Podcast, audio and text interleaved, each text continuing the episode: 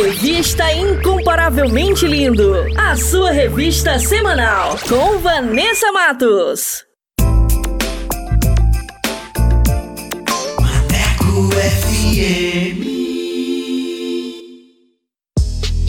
E aí, moçada, bora falar do amor de Deus? Vem com a gente! Inscreva-se no canal Incomparavelmente Lindo no YouTube, participe do programa e acompanhe o nosso bate-papo com a apresentação de Vanessa Matos. Fala aí, Vanessa! É isso aí, galera! Participe e tenha vídeos em nossa página do Instagram. Aqui o espaço é todo seu. Contatos através do Instagram, arroba incomparavelmente underline lindo, via direct. Não fique de fora! Ative as notificações para não perder nenhum lance lance. Projeto incomparavelmente lindo. Bora falar do amor de Deus? Vem! Vem!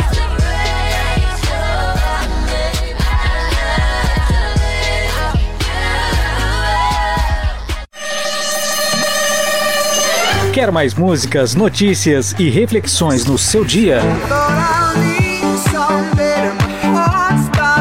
Então baixe nosso aplicativo na Play Store e ouça Maneco FM em todo lugar.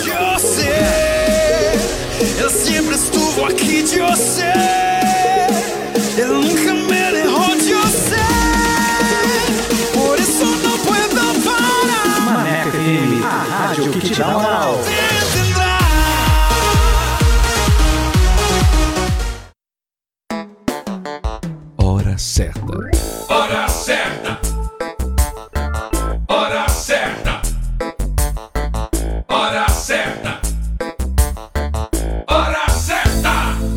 Certa. 5 horas e 48 minutos. Atualiza! Rádio agora é na web. ManecoFM.com. Bora falar do amor de Deus? Então vem! Estaremos no YouTube com a apresentação de Vanessa Matos. Esse projeto inclui você. Inscreva-se no canal Incomparavelmente Lindo no YouTube, aperte o sininho e dê aquele joinha. Contatos através do Instagram, arroba incomparavelmente lindo, via direct. Projeto Incomparavelmente Lindo. Bora falar do amor de Deus? Vem!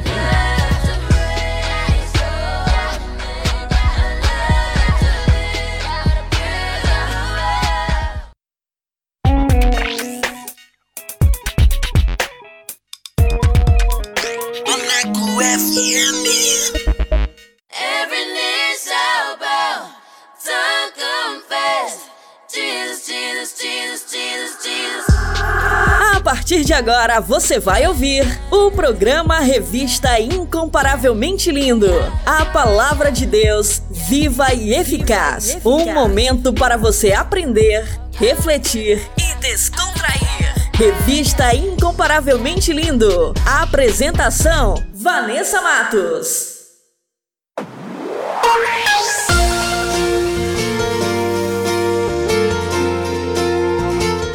Fala pessoal, muito boa tarde, tudo bem com vocês? Eu sou Vanessa Matos e vamos dar início a mais uma edição do nosso programa Incomparavelmente Lindo, o seu programa semanal. E quero agradecer a todos que já participaram, que enviaram seus comentários e que curtiu o nosso conteúdo. Muito obrigada! Sejam muito bem-vindos a mais uma edição para abençoar a sua vida, a sua casa. Então, fiquem com a gente, participe, porque aqui o espaço é todo seu. E o Incomparavelmente Lindo também está no canal do YouTube com um conteúdo que vai edificar demais a sua vida. Nossa página do Instagram é incomparavelmente lindo. Link do canal na biografia. E vamos dar início à nossa programação com o nosso quiz bíblico. Vou soltar as perguntas. Vamos lá!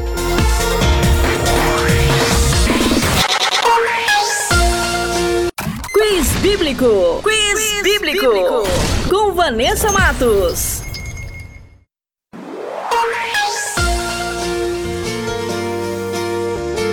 E a primeira pergunta é: Quais discípulos perguntaram a Jesus se podiam fazer descer fogo do céu? Alternativa A: Pedro e João. Alternativa B: Tiago e Pedro. Ou alternativa C: João e Tiago. E a segunda pergunta é: Qual nome que Jacó deu ao lugar onde sonhou com Deus? Alternativa A: Luz. Alternativa B: Betel. Ou alternativa C: Betuel. E a terceira e última pergunta é: na visão profética de João, qual era o número de cavaleiros do Apocalipse? Alternativa A: 4, alternativa B: 9 ou alternativa C: 17? E no final do programa eu volto com as respostas. Fiquem com a gente!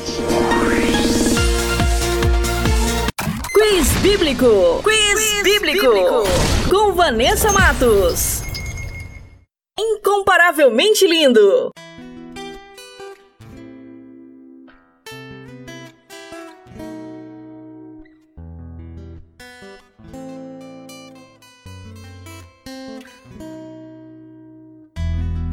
Senhor é meu escudo presente na hora da angústia. De que, que eu vou temer, mano?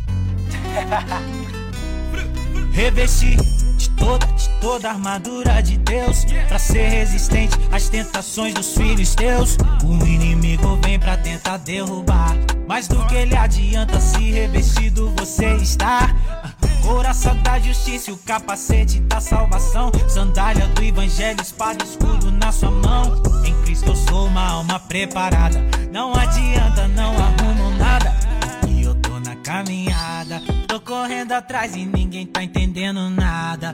Minha mãe sempre orando e o seu filho na estrada. Meu Deus vai na frente enfrentando qualquer parada. Posso louvar porque eu tô na caminhada. O inimigo vem sabendo que não pode nada. Levantou, caiu porque mais forte é minha espada. Pois Efésios 6 tá estampado na minha cara. Porque eu tô na caminhada. Tô correndo atrás e ninguém tá entendendo nada. Minha mãe sempre orando e o seu filho na estrada. Meu Deus vai na frente enfrentando qualquer parada. Posso louvar inimigo vem sabendo que não pode nada. Levantou, caiu porque mais forte é minha espada. Pois Efésios 6 tá estampado na minha cara. Show sai pra lá, yeah, yeah. Oh, eu sou filho, faço parte de um povo eleito. Deus não me escolheu para viver de qualquer jeito. Fui edificado, sei do meu chamado. Jesus tá do meu lado. Lâmpadas para os meus pés é a tua palavra Luz pra todo o meu caminho. É a tua palavra. Em Cristo eu sou uma alma preparada. Não adianta, não arrumo nada. Que eu tô na caminhada. Tô correndo atrás e ninguém tá entendendo nada. Minha mãe sempre orando e o seu filho na estrada. Meu Deus vai na frente enfrentando qualquer parada. Posso louvar porque eu tô na caminhada. O inimigo vem sabendo que não pode nada. Levantou, caiu porque espada. Pois Efésios 6 tá estampado na minha cara. Show sai pra lá porque eu tô na caminhada. Yeah, yeah. Porque eu tô na caminhada. Oh, oh, Show sai pra lá porque eu tô na caminhada. Revesti de toda a armadura de Deus, para que estejais resistentes à aparência do mal e fortes contra a aparência do maligno. Quem vem comigo? Incomparavelmente lindo! E vai começar mais um episódio da série A Igreja de Jesus até os confins da Terra. Essa nova série está incrível com os meus queridos parceiros Jonas Neto e Walt Souza. Fiquem sintonizados que vai começar agora, aqui na Rádio Maneco FM. Solta aí! Está começando o podcast SBN com Jonas Neto e Valde Souza.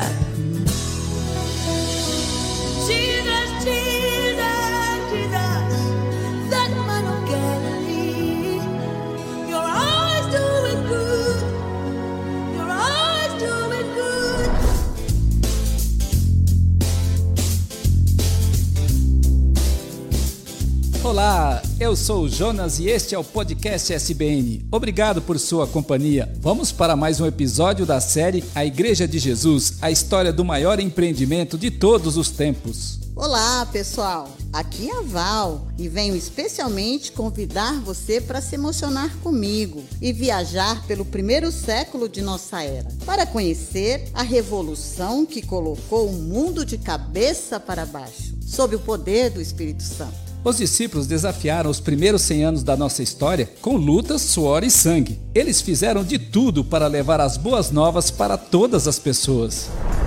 Pessoal, eu quero muito que vocês nos conheçam. Visitem nosso site podcast.soboasnovas.com.br, no youtube.com barra Novas e nas plataformas de áudios SoundCloud, Spotify, Apple e Google. E nós queremos conhecer você também. A Igreja de Jesus, até os confins da terra. Eu vou edificar a minha igreja. Ela será uma igreja tão exuberante e tão cheia de energia que nem as portas do inferno serão capazes de obstruir o seu avanço. Não tenho prata nem ouro, mas eu vou te dar o que eu tenho. Em nome de Jesus Cristo, o Nazareno, levante-se e ande. Quem não ama não conhece a Deus, porque Deus é amor. Saulo, Saulo, por que me persegues? Quem és tu? Eu sou Jesus, a quem você persegue. Vocês devem ser batizados para o perdão de seus pecados. E cada um deve ser batizado em nome de Jesus Cristo. Não existe diferença entre judeus e não judeus, entre escravos e pessoas livres, entre homens e mulheres. Assim como o Pai me enviou, eu também vos envio. Nós prosseguimos anunciando Cristo, o crucificado. Os judeus se ofendem com isso e os gentios dizem que é tolice. Eu sou o caminho, a verdade e a vida.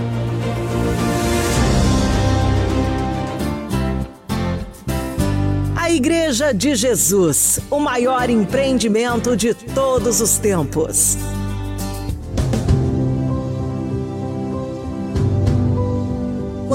Pedro perguntou: Senhor, para onde iremos? O mestre lhe respondeu: Até os confins da terra. A Igreja de Jesus. O maior empreendimento de todos os tempos. Apresentaremos hoje Infinitamente mais.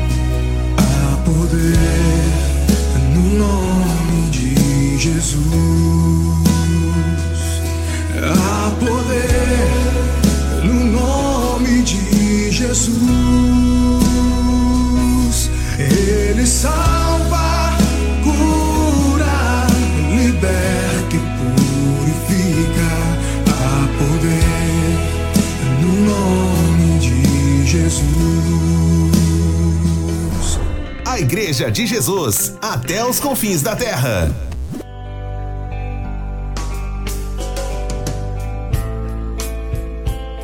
Durante a sua prisão em Roma, por volta do ano 61 depois de Cristo, Paulo escreveu uma carta aos Efésios. Esta carta é considerada uma carta magna da eclesiologia e trata da comunhão dos cristãos com Jesus e com seu próximo, ou seja, como ser a igreja de Cristo.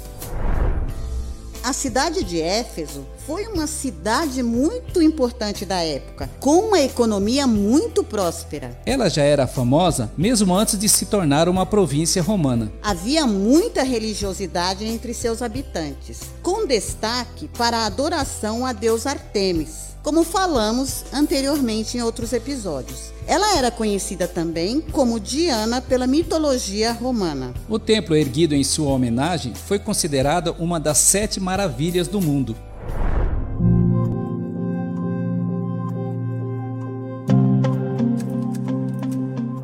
As religiosidades pagãs existentes em Éfeso foram o grande desafio para o desenvolvimento do cristianismo, mas não impediram o estabelecimento de comunidades cristãs fervorosas e fortes, por conta dos trabalhos de Paulo, de Barnabé, de Áquila e Priscila. Timóteo e mais tarde de João. Paulo estabeleceu um vínculo muito próximo aos Efésios e, na sua terceira viagem missionária, ficou com eles por três anos.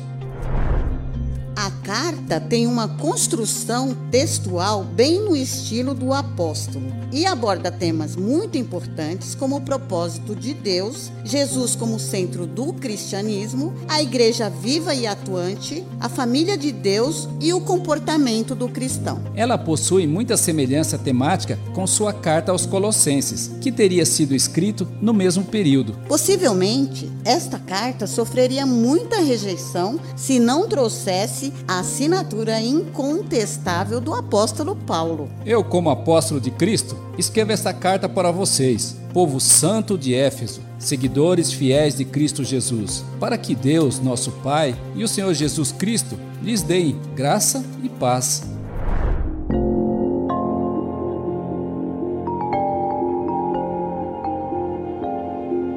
O apóstolo escreve para encorajar, confortar e admoestar os cristãos efésios, como parte da igreja em Cristo. A sua mensagem possui um conteúdo muito prático acerca da vida cristã e ressalta que somente a unidade em Cristo pode dar vitória nas batalhas e receber toda sorte de bênçãos espirituais. Paulo começa descrevendo os cristãos como santos e como filhos adotados por meio de Jesus Cristo. O Espírito Santo como a garantia de nossa herança e que precisamos crescer no conhecimento da grandeza de Deus. Vocês são salvos pela graça, por meio da fé. Isso não vem de vocês, é uma dádiva de Deus e não é uma recompensa de prática de boas obras para que ninguém venha a se orgulhar. Ele descreve a igreja como um corpo do qual fazemos parte. E Jesus é a cabeça e tem autoridade sobre ela. E o seu propósito é crescer como um edifício, abrigando judeus e gentios. Vocês não são estranhos e forasteiros, mas concidadãos do povo santo e membros da família de Deus. Juntos, somos sua casa, edificados sobre os alicerces dos apóstolos e dos profetas, e a pedra angular é o próprio Cristo Jesus. Unidos, somos um templo santo para o Senhor. Paulo declara que os planos de Deus são um grande mistério. No entanto, é um grande privilégio conhecer e anunciar as boas novas. E mesmo diante de provações, é uma honra seguir sem desanimar, com ousadia e confiança. Toda a glória seja a Deus que poderosamente atua em nós. Ele é capaz de realizar infinitamente mais do que poderíamos pedir ou imaginar.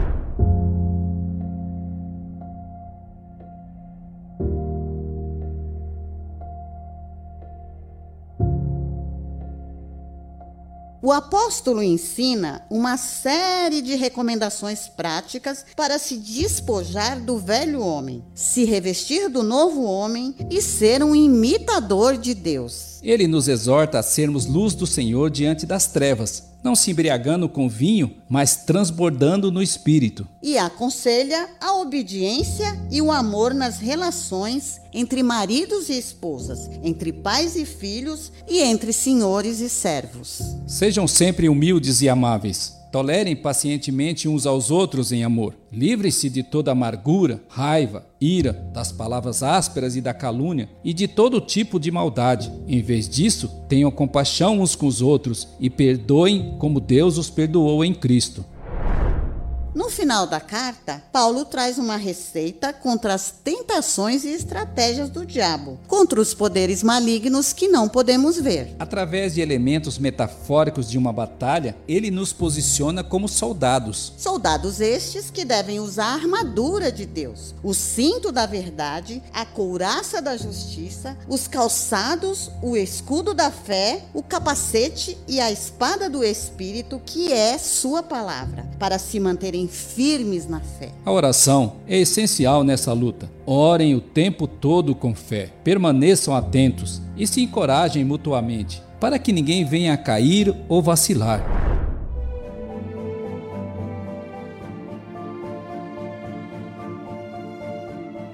O apóstolo João também menciona a igreja de Éfeso. Eu vi o seu trabalho árduo e sua persistência em meu nome. Eu vi também que você não tolera os perversos, os falsos apóstolos e os mentirosos. Mas eu tenho algo contra você. Você se desviou do amor que tinha no princípio. Veja onde você caiu. Arrependa-se e volte a praticar as obras que no início você praticava. Conforme está em Apocalipse no capítulo 2. O objetivo de Paulo com os cristãos de Éfeso era promover a unidade em Cristo entre eles e levá-los ao amadurecimento no Espírito Santo. Irmãos, orem também para que eu saiba o que dizer e tenha coragem de falar no tempo certo. Eu estou preso em correntes, mas continuo a anunciar as boas novas como embaixador de Deus. Adeus, amigos. A paz, o amor e a fé que vem de Deus e a graça do nosso Senhor Jesus Cristo estejam sempre com vocês. Conforme Paulo escreveu em Éfesos capítulo 1 a 6. Eu não preciso ser reconhecido por ninguém. A minha glória é fazer com que conheçam a ti. E que diminua eu, para que tu cresças, Senhor, mais e mais. E como serafins que cobrem o rosto ante a ti. Escondo o rosto para que vejam a tua face em que diminua eu, para que tu cresças, Senhor. Cresça, Senhor. Mais e mais no santo dos santos, a fumaça me esconde. Só teus olhos me veem. Debaixo de tuas asas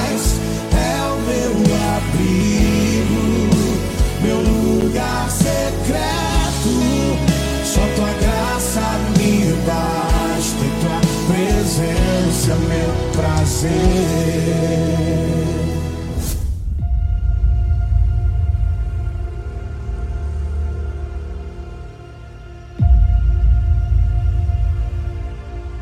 Meados do ano 62 de nossa era, o apóstolo Paulo estava preso em Cesareia, e após todas as tentativas frustradas dos líderes para levá-lo para ser julgado por eles em Jerusalém, apelou para o governador Festo para ser julgado por César. O governador o considerava inocente, mas queria ficar bem com os judeus. Mas enquanto fazia os preparativos para levar Paulo a César, recebeu a visita do rei Agripa, que solicitou ouvir o caso. Festo preparou uma audiência e chamou Paulo para se defender perante o rei, sua esposa Berenice e algumas pessoas importantes da cidade. Você pode falar em sua defesa. Rei Agripa, me considero feliz hoje pela oportunidade de lhe apresentar minha defesa contra todas as acusações feitas pelos líderes judeus, porque sei que o Senhor conhece bem todos os seus costumes e controvérsias. Por isso peço que me ouça com paciência. Paulo começou sua defesa falando de sua educação judaica desde a infância e de sua vida como fariseu a seita mais rígida da religião judaica. Rei Agripa, eu estou sendo julgado por causa da minha esperança no cumprimento da promessa feita por Deus a nossos antepassados, a ressurreição dos mortos. O apóstolo explicou que no passado se opôs ao nome de Jesus, o Nazareno, e com autorização dos principais sacerdotes, perseguiu com violência, prendeu e votou pela condenação à morte dos seguidores de Jesus, em Jerusalém e até em cidades estrangeiras. Certo dia eu estava a caminho de Damasco, numa dessas missões autorizadas pelos sacerdotes. Por volta do meio-dia, uma luz intensa vinda do céu brilhou sobre mim e meus companheiros, e todos nós caímos no chão. Paulo contou para o rei como o Senhor Jesus apareceu, falou com ele e o enviou para levar a mensagem das boas novas aos gentios, para pregar sobre o perdão e a salvação a todas as pessoas. Foi assim, rei Agripa, que obedeci à visão celestial e anunciei a mensagem primeiro em Damasco, depois em Jerusalém e em toda a Judéia, para que judeus e gentios se arrependam e se voltem para Deus. Ele relatou como alguns judeus o prenderam no templo por anunciar essa mensagem e tentaram matá-lo. E como Deus o protegeu até aquele momento para testemunhar a todos, do mais simples até os mais importantes, sobre a morte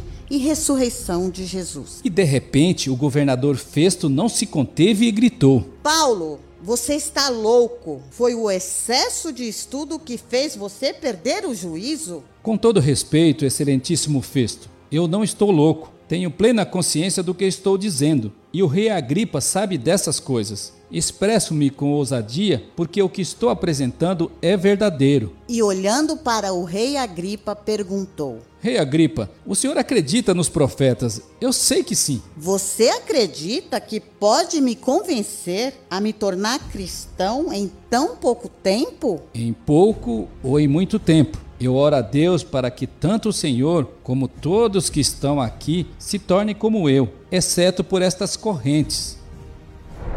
Naquele momento, o rei, o governador, Berenice e todos os outros se levantaram e se retiraram. E enquanto saíam, Festo disse para Agripa: Este homem não tem nada que mereça a morte ou prisão. Ele até poderia ser posto em liberdade se não tivesse apelado a César. Conforme está narrado em Atos no capítulo 26.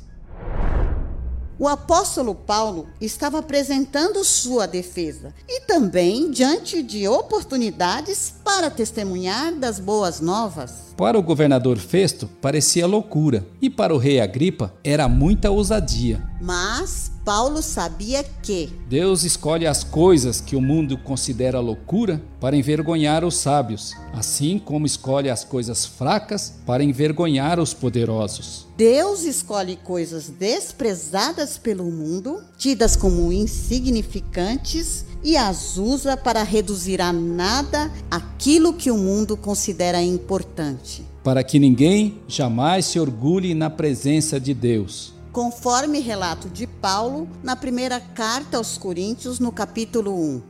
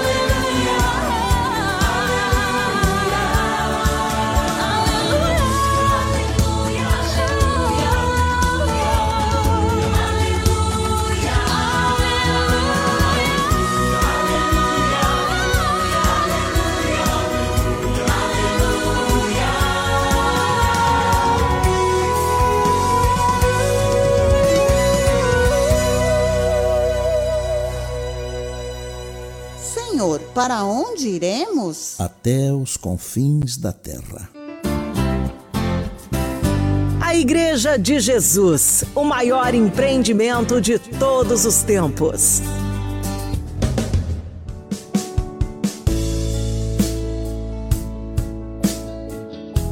Val, o que foi que você aprendeu hoje? Que mesmo Paulo estando preso, as comunidades estavam crescendo muito e precisavam de apoio diante dos seus desafios. E os Efésios eram uma grande comunidade e estava situado em uma cidade estratégica para que o projeto de Deus fosse visto. Aquela audiência diante do governador e do rei Agripa, o tribunal e Paulo se defendendo com ousadia, com coragem, me dá até arrepios. Sabe o que Paulo fez ali? Ele transformou a audiência em um púlpito e sua defesa em uma pregação sobre as boas novas. Uau! E o que a igreja é para você? Queremos saber sua opinião. Deixe seus comentários lá em nossas redes. Esta é a história da Igreja de Jesus, o maior empreendimento de todos os tempos.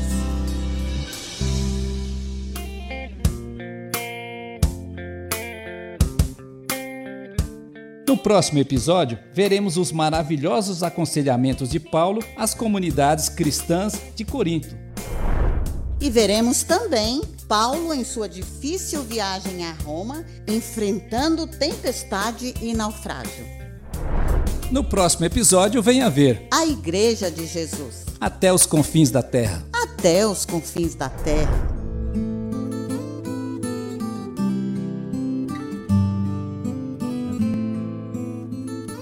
Meu Pai, nós somos gratos e te louvamos por Sua graça e misericórdia, por nos criar e pela salvação em Cristo Jesus. Nós te louvamos por nos incluir em seus planos e por aqueles que antes de nós lutaram e deram seu suor e sangue para que as boas novas do Evangelho chegassem até aqui. E oramos em nome de Jesus para que o Senhor abençoe a sua igreja, nos ensine a lhe servir e abençoe a todos aqueles que nos ouvem. E todos nós dizemos: Amém.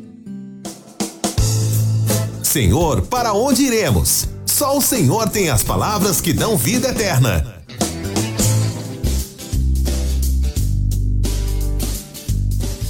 Quer apoiar o Ministério Só Boas Novas? Eu quero. Acesse www.soboasnovas.com.br e clique lá no botão doar. E se você se sentiu abençoado com este episódio, você pode nos ajudar divulgando e compartilhando este e outros materiais do podcast SBN. Acesse no site podcast.soboasnovas.com.br, no youtube.com.br soboasnovas e nos tocadores de áudio SoundCloud, Spotify, Apple e Google. Então acesse, assine e comente em nossos canais. E principalmente, compartilhe com os amigos e com sua família. A Igreja de Jesus, até os confins da terra.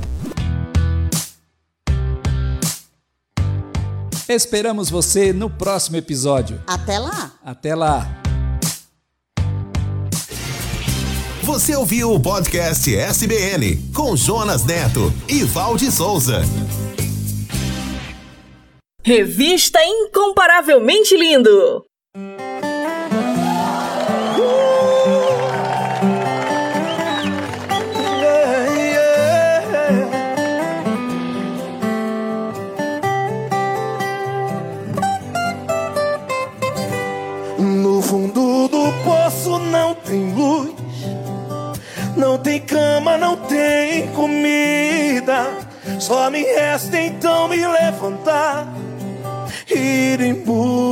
Da saída.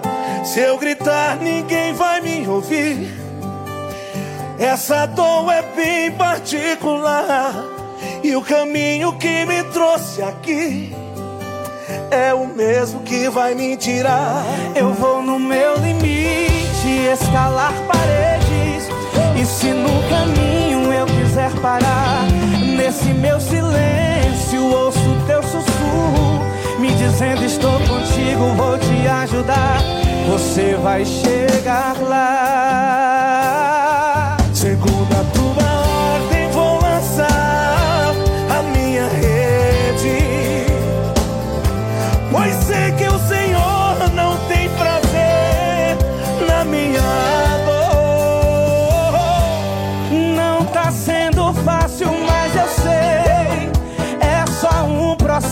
vai passar na hora certa.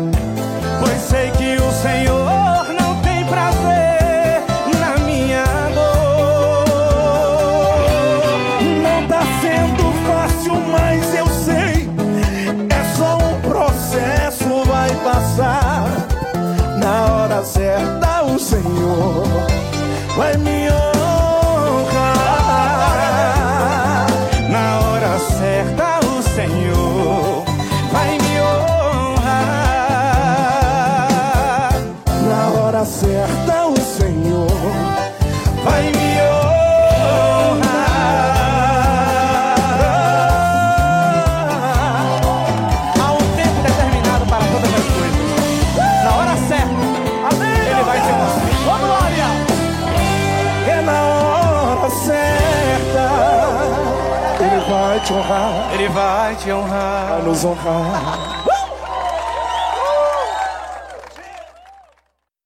Incomparavelmente lindo! Incomparavelmente lindo.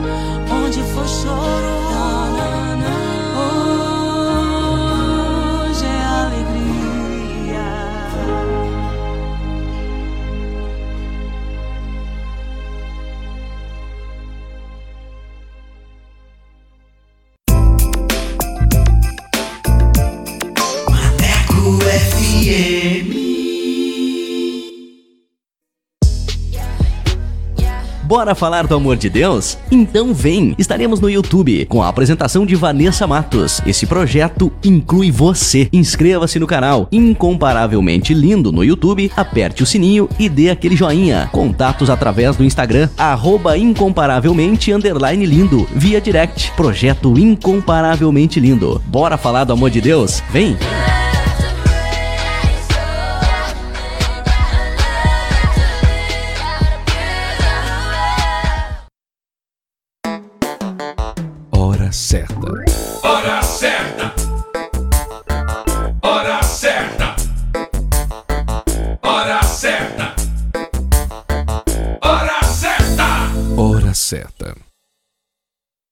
6 horas e 27 minutos. Revista Incomparavelmente Lindo, a sua revista semanal com Vanessa Matos.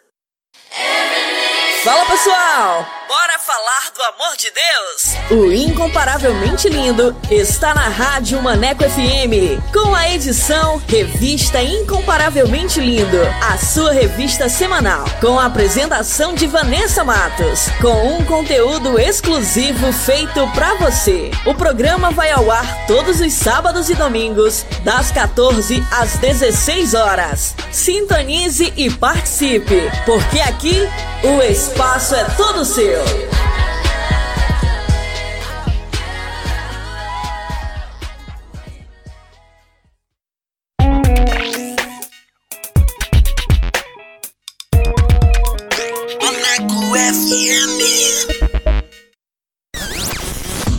Top Dicas! Top Dicas!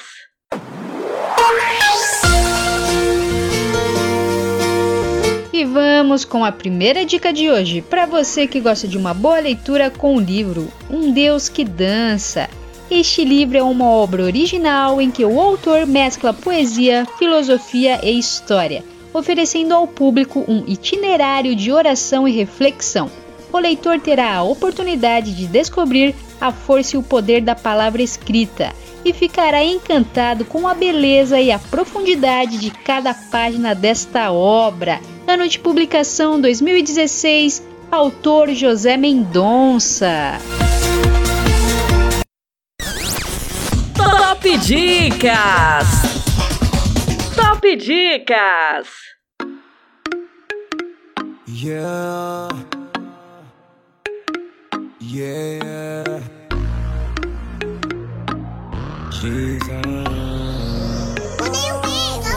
Hoje eu tô feliz, hoje eu tô contente. Eu tô adorando de uma forma diferente. Hoje eu tô feliz, eu tô tranquilão. Tô sorrindo à toa com Jesus no coração. Hoje eu tô feliz, hoje eu tô contente. Eu tô adorando de uma forma diferente. Hoje eu tô feliz, eu tô tranquilão. Tô sorrindo à toa com Jesus no coração. Uma letra, uma melodia, uma batida, uma oração que vai virar hit em cima desse beat. Geral vai cantar com coração. Se esse track te contagia, eu já cumpri minha missão. Que é levar muita alegria e a palavra através do som. Dá licença que eu não quero confusão. Hoje eu tô suave, eu tô lightzão. O mundo me chama, mas eu não vou não. Sabe que eu não caio nessa ilusão. Dá licença que eu não quero confusão. Hoje eu tô suave, eu tô lightzão. O mundo me chama, mas eu não vou não. Sabe que não vou cair. Hoje eu tô feliz, hoje eu tô contente. Eu tô adorando de uma forma diferente. Hoje eu tô feliz, eu tô tranquilão. Tô sorrindo à toa com Jesus no coração.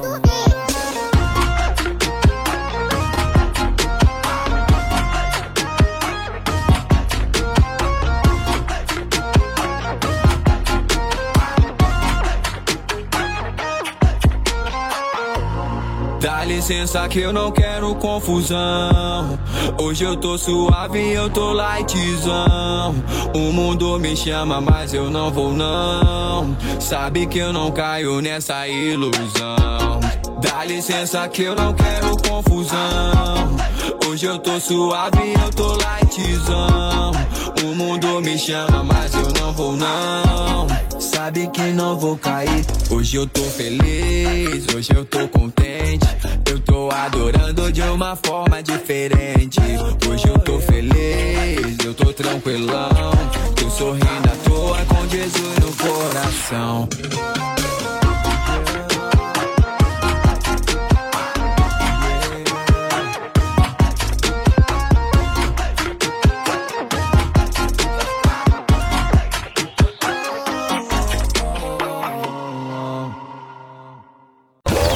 Incomparavelmente lindo!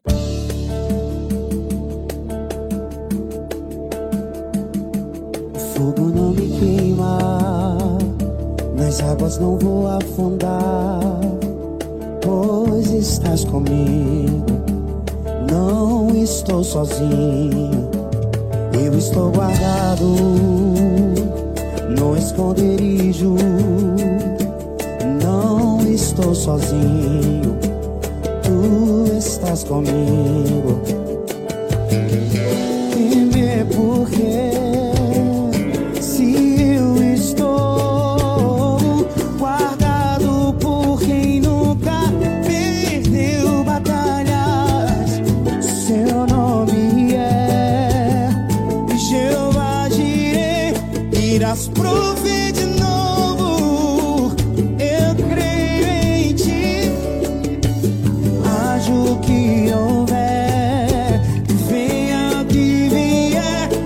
irás prover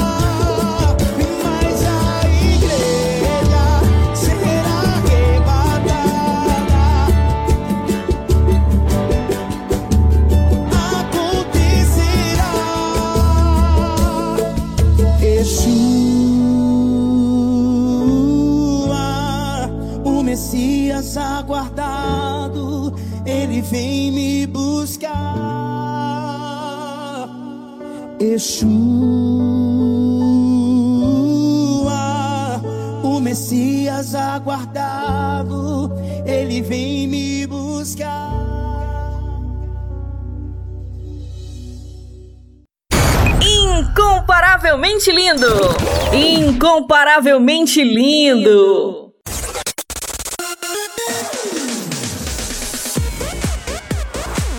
E como a Rádio Maneco FM é a rádio que te dá moral, vai começar agora mais uma edição do Solto Play.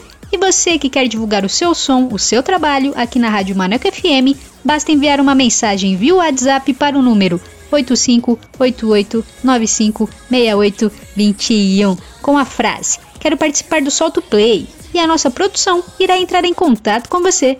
Então, mande seu material e participe. E sem mais enrolação, vamos para o nosso convidado, que hoje é. Solta o play! Solta o play! Com Vanessa Matos.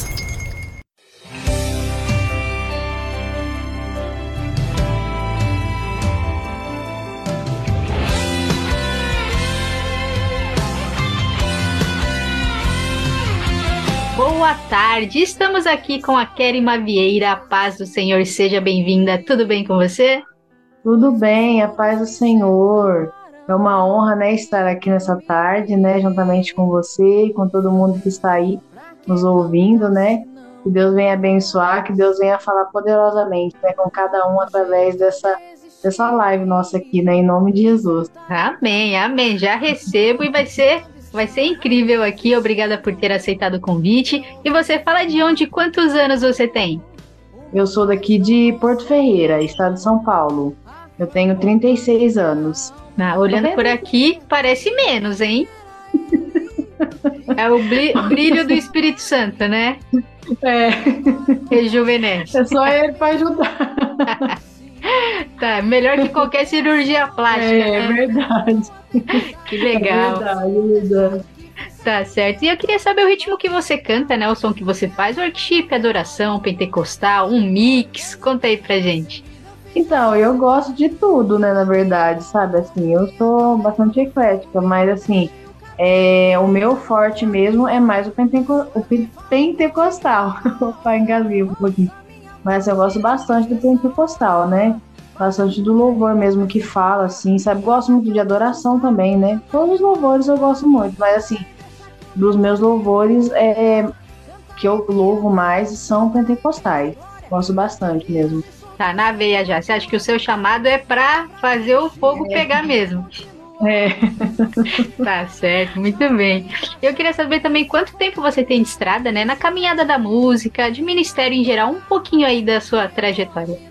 Então, eu é desde criança, assim, né? Já sou evangélica, desde meu nascimento, né? Minha mãe, então, assim, sempre é, criou eu minha, minha irmã, e a gente sempre na igreja.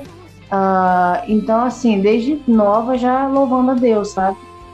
E, e as promessas do Senhor vêm se cumprindo, né? Aquilo que Deus falou desde lá de criança, né? E o Senhor vem cumprindo as promessas dele. Amém, amém. Então você começou a cantar na igreja mesmo, foi a sua preparação, né? Sim, desde nova. Só na igreja, só na igreja. É, é a escola do cristão, né? Do cantor cristão. É. Começa ali na igreja, Deus já vai usando desde novinho, né? Como você é. também já né, é, recebeu promessas, né, e hoje ver também essas promessas se cumprindo, assim, deve ser incrivelmente maravilhoso, né? Aproveitando assim, é. como você se sente então vivendo sua promessa, né? É, então, assim, é, é uma coisa assim que eu falo, meu Deus, é tudo no tempo de Deus mesmo, né? Como fala a palavra do Senhor, né? Tudo no tempo dele porque foi quando era criança que eu recebi a promessa e assim, aí vai passando o tempo, vai passando o tempo e a gente é ser humano, né? A gente acaba assim pensando, ah, será que vai realmente acontecer, né? E, e assim, a minha a gravação que eu fiz foi num, num período muito difícil, né? Porque foi na, na pandemia, quando foi o, acho que começo da pandemia que foi vindo, sabe? Aquela, aquelas situações, né? E igrejas se fechando, a gente não estava podendo ir na igreja, os comércios em geral, né? Que afetou bastante. Então, assim, me veio, meu Deus. E até eu pensei mesmo, eu falei, meu Deus, será que vai cumprir mesmo, né? E assim, um algo que quando eu era nova, criança ainda, né? E quanto tempo, quantos anos que já, já se passaram, né? E até agora não cumpriu. E eu falei, meu Deus, o senhor já tá voltando, né? E eu acho que eu até pensei, falei assim, ah, é, essa promessa deve se cumprir no céu. Deve ter sido o homem, então, que prometeu, e eu achei que era o senhor, né? Mas nosso negócio, assim, sabe? É porque assim, para mim seria impo é impossível, né? Seria um caso impossível mesmo, entendeu? Essa gravação. Então foi assim um estado mesmo, foi uma coisa assim muito de Deus mesmo, sabe? Que me veio assim e e aí o Senhor preparou tudo, né? Foi uma benção mesmo, foi a promessa do Senhor mesmo. Em tudo eu vi a mão de Deus. Amém, amém. Aí você falou, até agora não se cumprir, vai se cumprir bem na pandemia, né? É bem provável, né? Exatamente. Né? Não, é, é, porque aí aquele tempo, né? Mas não foi, foi, foi uma Sim. coisa geral que todo mundo já, já assim, né? Porque foi assim um impacto, né?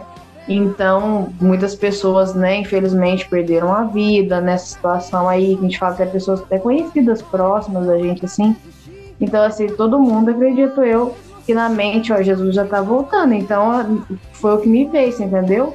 Tipo, então não vai acontecer, não vai dar tempo para isso, né?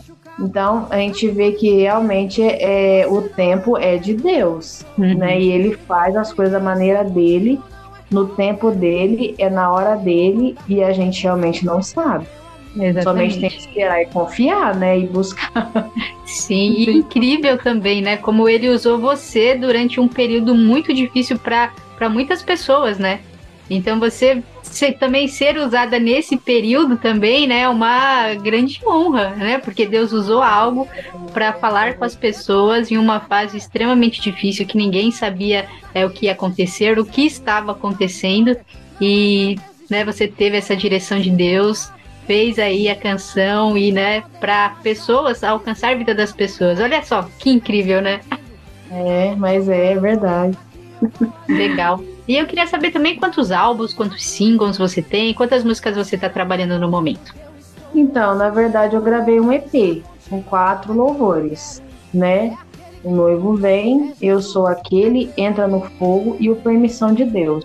Então a gente está envolvido ainda com esses louvores ainda trabalhando com eles. Então, quando me chamam, né, quando a gente tem as agendas, na igreja também, eu louvo ele, eu tô com eles, né, trabalhando com eles, né. Amém, amém. Já tem bagagem aí, porque quatro louvores é, é bastante já, né? Dá é. para alcançar muitas vidas.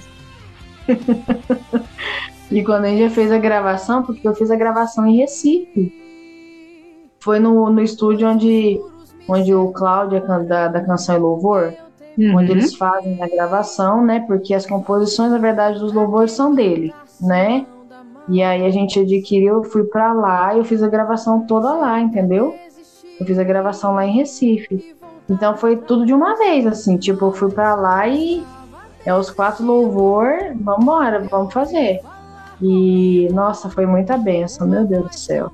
Amém, amém. Antes da gente entrar é, na sua canção, você contar também essa história, eu queria só que você falasse sobre as suas referências musicais, as pessoas que te inspiraram na caminhada da música, né? Que te inspiram hoje também. Aí a gente já entra no assunto da sua música, porque né, deve ter história para contar aí também. É, então, assim, que me inspira, que me inspirou muito, né, quando eu, quando eu era mais, mais nova, minha mãe colocava muito Mara Lima, Rose Nascimento, sabe?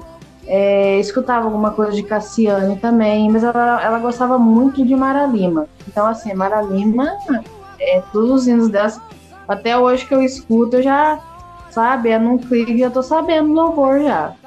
É, Mato Nascimento, pessoal, né?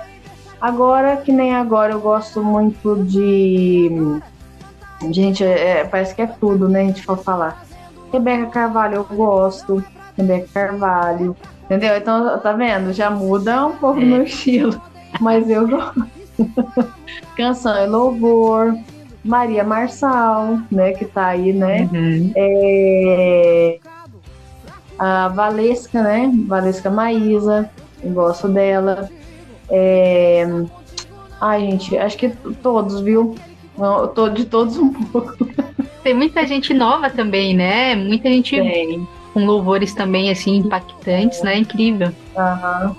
Grandes referências. né? Vai surgindo, né? Nossa, Sim. tá assim, antes era Rose Nascimento, assim, que eu escutava bastante, né? Uhum. Lógico que a gente escuta ainda, mas eu falo, vai, vai vindo, né? Sim, sim. É, então, são vários, vários. Gabriela Rocha, gosto também, escuto também. É- ela não é normal, não. É, é- é uma coisa impressionante.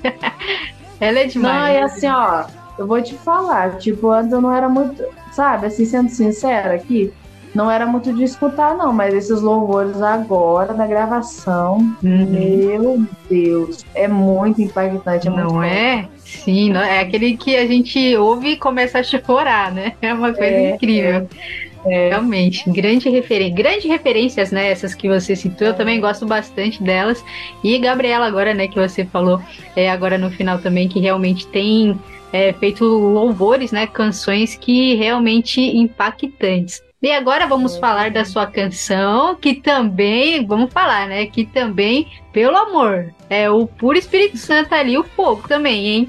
O noivo vem, é pra confrontar as pessoas aqui, hein? É, não, é, Né? esse louvor aí. Porque olha, quando, quando eu escutei esse louvor, naquele tempo ainda que estava naquela situação de pandemia, eu falei, gente, esse é o hino, você entendeu? Esse é o hino, porque é o hino que falou mesmo do momento, né? Do momento. E assim, alertando né, as pessoas, né? Não só as pessoas que não são cristãs, que ainda não têm o conhecimento de Jesus, né? Que não teve ainda o encontro com Cristo, mas assim, para muitos que ainda estão dentro da igreja, né? Mas estão desapercebidos, que é uma realidade que a gente tem vivenciado, né? Então, esse louvor é muito forte, é- é, fala muito mesmo da vida de Cristo. Exato. E ele confronta É, as e ele- pessoas, né? O que a É. gente está vivendo, faz a gente refletir o que a gente está fazendo com a nossa vida, né? Com o nosso livre-arbítrio aqui na Terra. É. Tanto é que às vezes se você, você é convidado assim para uma igreja, tipo, você fica meio, né? Sabe? Porque tem, tem situações que tem pessoas que recebem, mas já, né? Às vezes há algum caso que vai. Porque ele realmente ele confronta, né, com a gente, né? É uma coisa para você, é um louvor para você refletir com a realidade, a realidade da palavra, que é da palavra, é a verdade. né? É, é que as pessoas elas não gostam da verdade. Quando você É. canta um louvor que fala de Jesus está voltando, que fala de céu e inferno, e renúncia, É. coisas assim, realmente as pessoas não querem ouvir, né? Só querem ouvir É. que Deus é amor e tá tudo É. certo, ele tem que aceitar tudo que a gente faz e tá tranquilo. Todo mundo vai pro mesmo É. lugar. Agora, quando tem canções assim, como você falou, na própria igreja, né? Às vezes o louvor não é bem aceito exatamente por conta de desse confronto, né? Mas deveria ser ao contrário, né? O mundo que deveria ficar assustado e não a própria igreja. Olha só que loucura. É. Mas que legal. E aí, não é? Eu queria que você falasse, né, sobre o processo de gravação. Você já conhecia é o lugar que você foi gravar ou não? Foi um presente de Deus também? Não, lá eu não conhecia. Nossa, então assim, onde foi, nossa, foi muito, né? Eu falei, meu Deus, olha o que Deus faz, né? Porque assim, ó, é, quando me veio, ah, é, como é que fala, a profecia, né?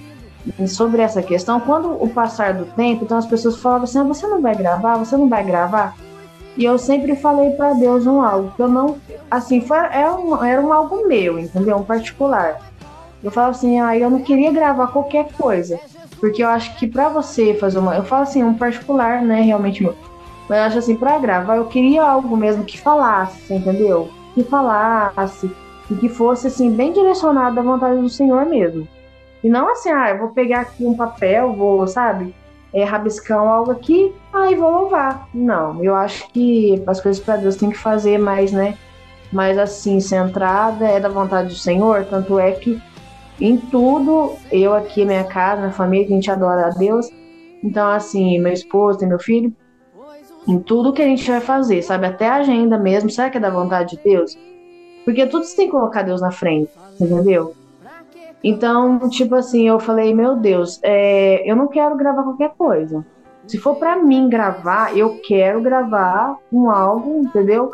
Que seja certo e, né, e eu quero fazer assim um algo bem bem feito mesmo.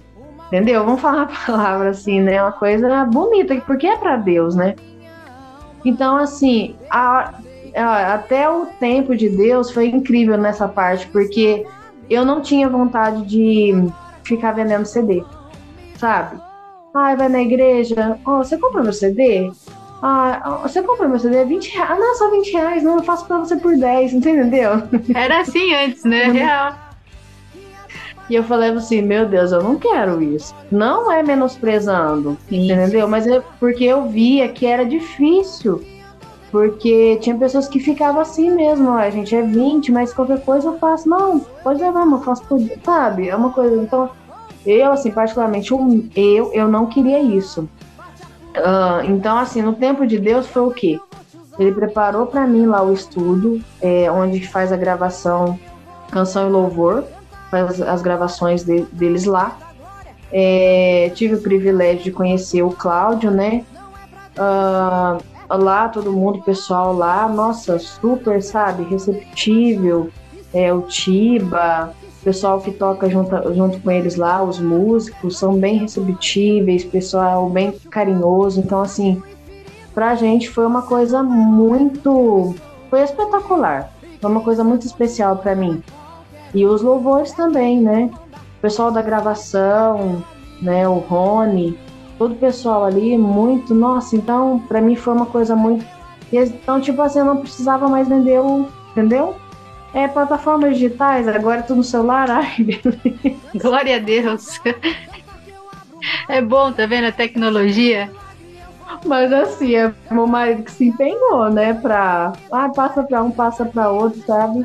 Uhum. É, não sou muito focada nesse negócio do de vender essas coisas, não. Mas assim, aí a divulgação precisa, né? É. Mas aí eu fui fazendo pra minha divulgação e tudo, sabe? Do trabalho.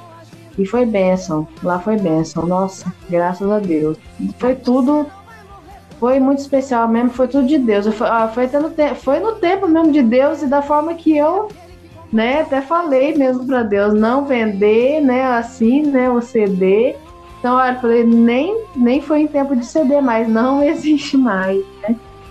Tá vendo? Ele teve que esperar passar a era do CD para te abençoar do é. jeito que você é. queria. Olha só. É. Deus, Deus não é lindo? Ele faz as nossas vontades, ó.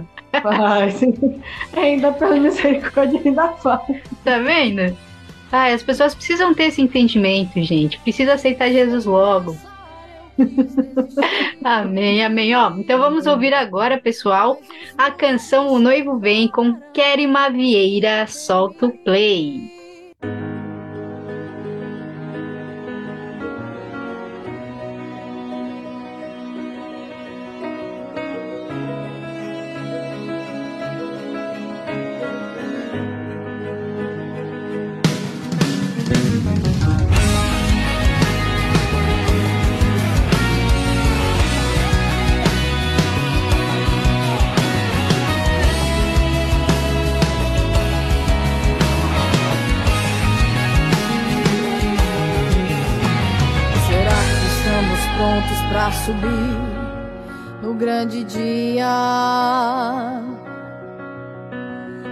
Será que nossas roupas estão brancas como a neve? Será que ele voltando agora nós subiríamos? Será que se a trombeta ecoasse o encontraríamos?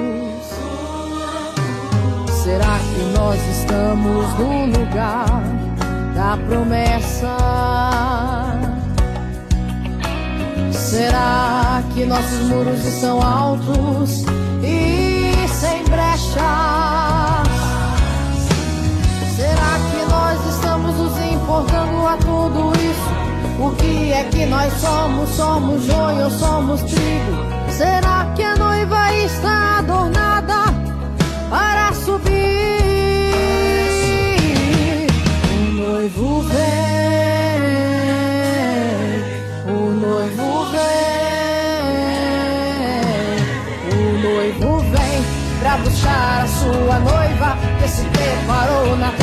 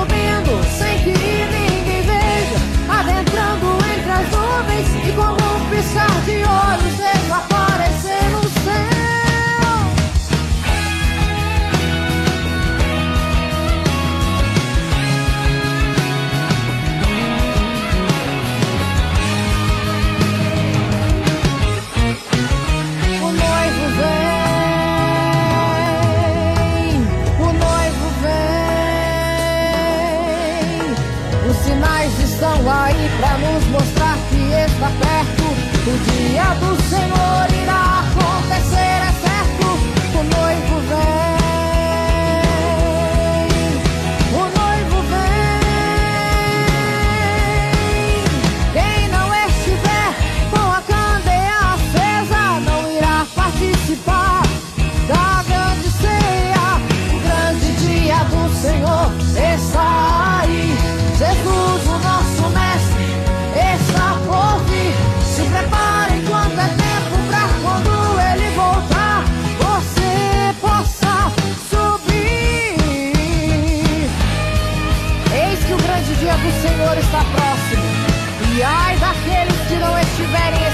no livro da vida.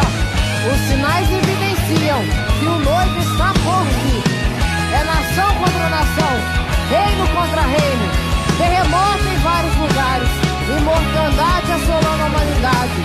Mas aqueles que forem fiéis ao Filho de Deus, esses o encontrarão nas nuvens, com poder e grande glória, e ele enviará os seus anjos, os quais reunirão todos os seus escolhidos, e subiremos triunfantes para morar com ele lá no céu. O noivo vem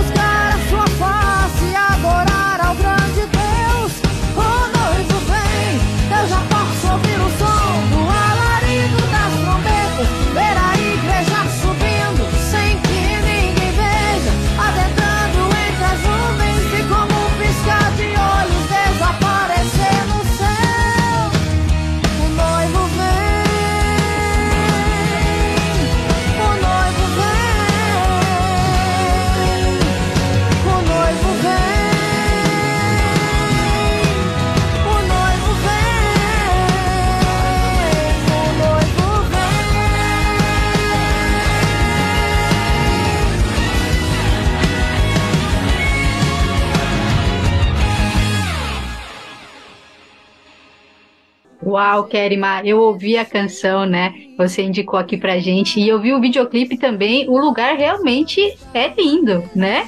Fica até né, a presença de Deus parece estar ali mesmo, né? Com aquela É. paisagem, você fala, ele que fez tudo isso aqui, né? Que maravilhoso tudo. E É eu muito bonito, gente. É Sim, bonito. e eu espero que essa canção continue alcançando muitas vidas, muitos corações e confrontando mesmo as pessoas, né? Porque é, para isso que, que o Senhor nos chamou, para mostrar a verdade, a palavra de Deus. Então a gente tem que fazer, né, o nosso papel aqui, né? Sendo é, do exército de Cristo, a gente precisa fazer o que Deus coloca no coração, né? Agradando pessoas ou não. E realmente é uma canção muito forte, né? Que realmente fala aos nossos corações e que fique para que as pessoas reflitam sobre o que elas estão fazendo, né? Com a vida aqui na Terra, porque realmente Jesus está voltando, o noivo vem e a gente precisa estar tá preparado, né? Como fala no louvor, será que estamos com as vestes limpas, né? Olha só que incrível, é algo para a gente realmente pensar é, sobre todas essas partes, né, fortes da sua canção. Então, parabéns e que continue alcançando muitos corações. Obrigada, Deus abençoe. Eu, eu creio, porque, assim, é que nem eu, eu falo, né? É sempre assim, eu tenho uma coisa comigo. É, eu falo assim, eu não quero só cantar, só louvar, sabe? Eu quero ganhar almas através do louvor, porque isso é importante, né? Não é você, ah, você, sabe? Às vezes é lógico, alguém vai chegar, vai te dar um elogio, ah, você cantou, né? Mas eu, não, a gente não quer isso, entendeu? Eu quero almas para Cristo, eu quero ver as almas vindo, se chegando até o Senhor. Então, assim, a minha vontade é, é essa, né? É essa, né? Então, todos os louvores, eles são direcionados a louvar a Deus, mas falar com o ser humano, né? E impactar, confrontar e a pessoa vir, vir para a presença, né, de Cristo, né? É isso aí que é o mais importante, são as almas. Amém, amém. Que mais cantores tenham esse mesmo coração que você, viu? Que não é só cantar, só levar a presença de Deus e a pessoa se emocionar, não. É legal se emocionar? É legal, é legal a gente né, sentir a presença de Deus. Mas e aí? Isso gerou transformação? Se não gerou transformação é porque ainda falta algo, né? Então que, que Deus levante mais pessoas como você, que realmente o propósito são nas vidas, né? E não só na canção e a pessoa ouvir e ficar feliz ou se sentir bem naquele momento, mas realmente é ganhar ela para Jesus. Parabéns, Kéria, parabéns. Mais pessoas assim. E aproveitando, eu queria que você deixasse uma dica para o pessoal que está no começo da caminhada da música. Sabemos que não é fácil, tem essa linha de espera, né? Tem a promessa, mas tem o processo. Então muitos é. desistem, né? Não esperam. Então eu queria que você deixasse esse incentivo para o pessoal é que nem você está falando, né? Tem, tem o tempo da espera, realmente não é fácil, né? Porque passa por provações, sim. Se eu falar assim, ah, é tudo mil maravilhas, que vem na mão, não. Tem os tempos de provações que ah, eu acredito ser até um teste, né? Para que vai suportar até chegar lá, né? No final, no finalzinho, né? Da, da para ganhar a promessa, né? nós somos provados como ouro no fogo, né? Assim a palavra do Senhor fala, né? é. né? Então, então quer dizer que não é fácil, né? A caminhada, a trajetória, ela realmente é difícil, mas, gente, se a gente está com Cristo, é, a gente não tem que pensar em dificuldade, né? A gente tem que realmente buscar a presença do Senhor, se manter firme, independente de todas as situações é, coisas vão vir, vão, né? Muitas vezes até palavras que ferem, palavras de desânimo, né? É, que a gente até pensa, eu não vou conseguir. Mas aí o Senhor ele usa um para outro em alguma ou pode ser uma profecia ou uma palavra, né? É, ou um louvor você está escutando e fala eu estou contigo. Então se Jesus falar que tá, que tá junto, tá junto. que tá dentro do barco, fica no, fica no barco, né? Pode vir a tempestade que vier, mas se Jesus falar eu estou no barco, continua dentro. Não ah, sai, não. É isso aí. O que Deus prometeu vitória, vai cumprir, né? A vitória vem. A amém, vitória vem. amém. Eu peguei para mim também, em nome de Jesus. Recebo. Em nome de Jesus. É, e eu queria saber também sobre seus projetos futuros, se tem alguma novidade ainda por esses meses, como que tá a sua agenda. A agenda é de Deus, né? Mas queria saber é. se você tem alguma coisa já planejada aí por esses dias. Conta pra gente. Não, então, eu por enquanto eu tô aqui na dispensação, tá, do Senhor. É, não, não tô assim com nenhum projeto ainda, né? Mas eu tô aqui falando, ô Jesus, envia-me a mim. Tô, tô no ID, eu quero ir no ID. eu quero ir no ID, sabe? ID, né? E pregar, né? Então eu tô esperando em Cristo, sabe? Tô na posição, Sim. né? Tô na posição esperando nele. Eis-me aqui, que eis-me aqui, né?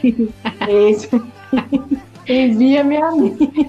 Amém, amém. Vai usar. Quando a gente fala assim, Deus gosta, porque é aí que ele vai usar mesmo, né?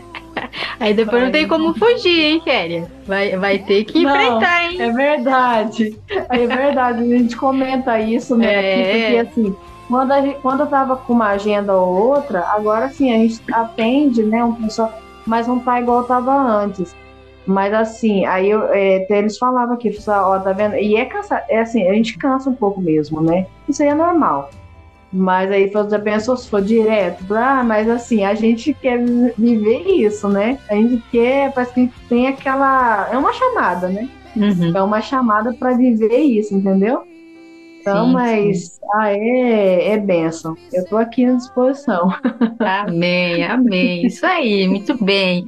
E como as pessoas encontram a Kerima Vieira, as redes sociais, canal do YouTube, as plataformas digitais? Fique à vontade.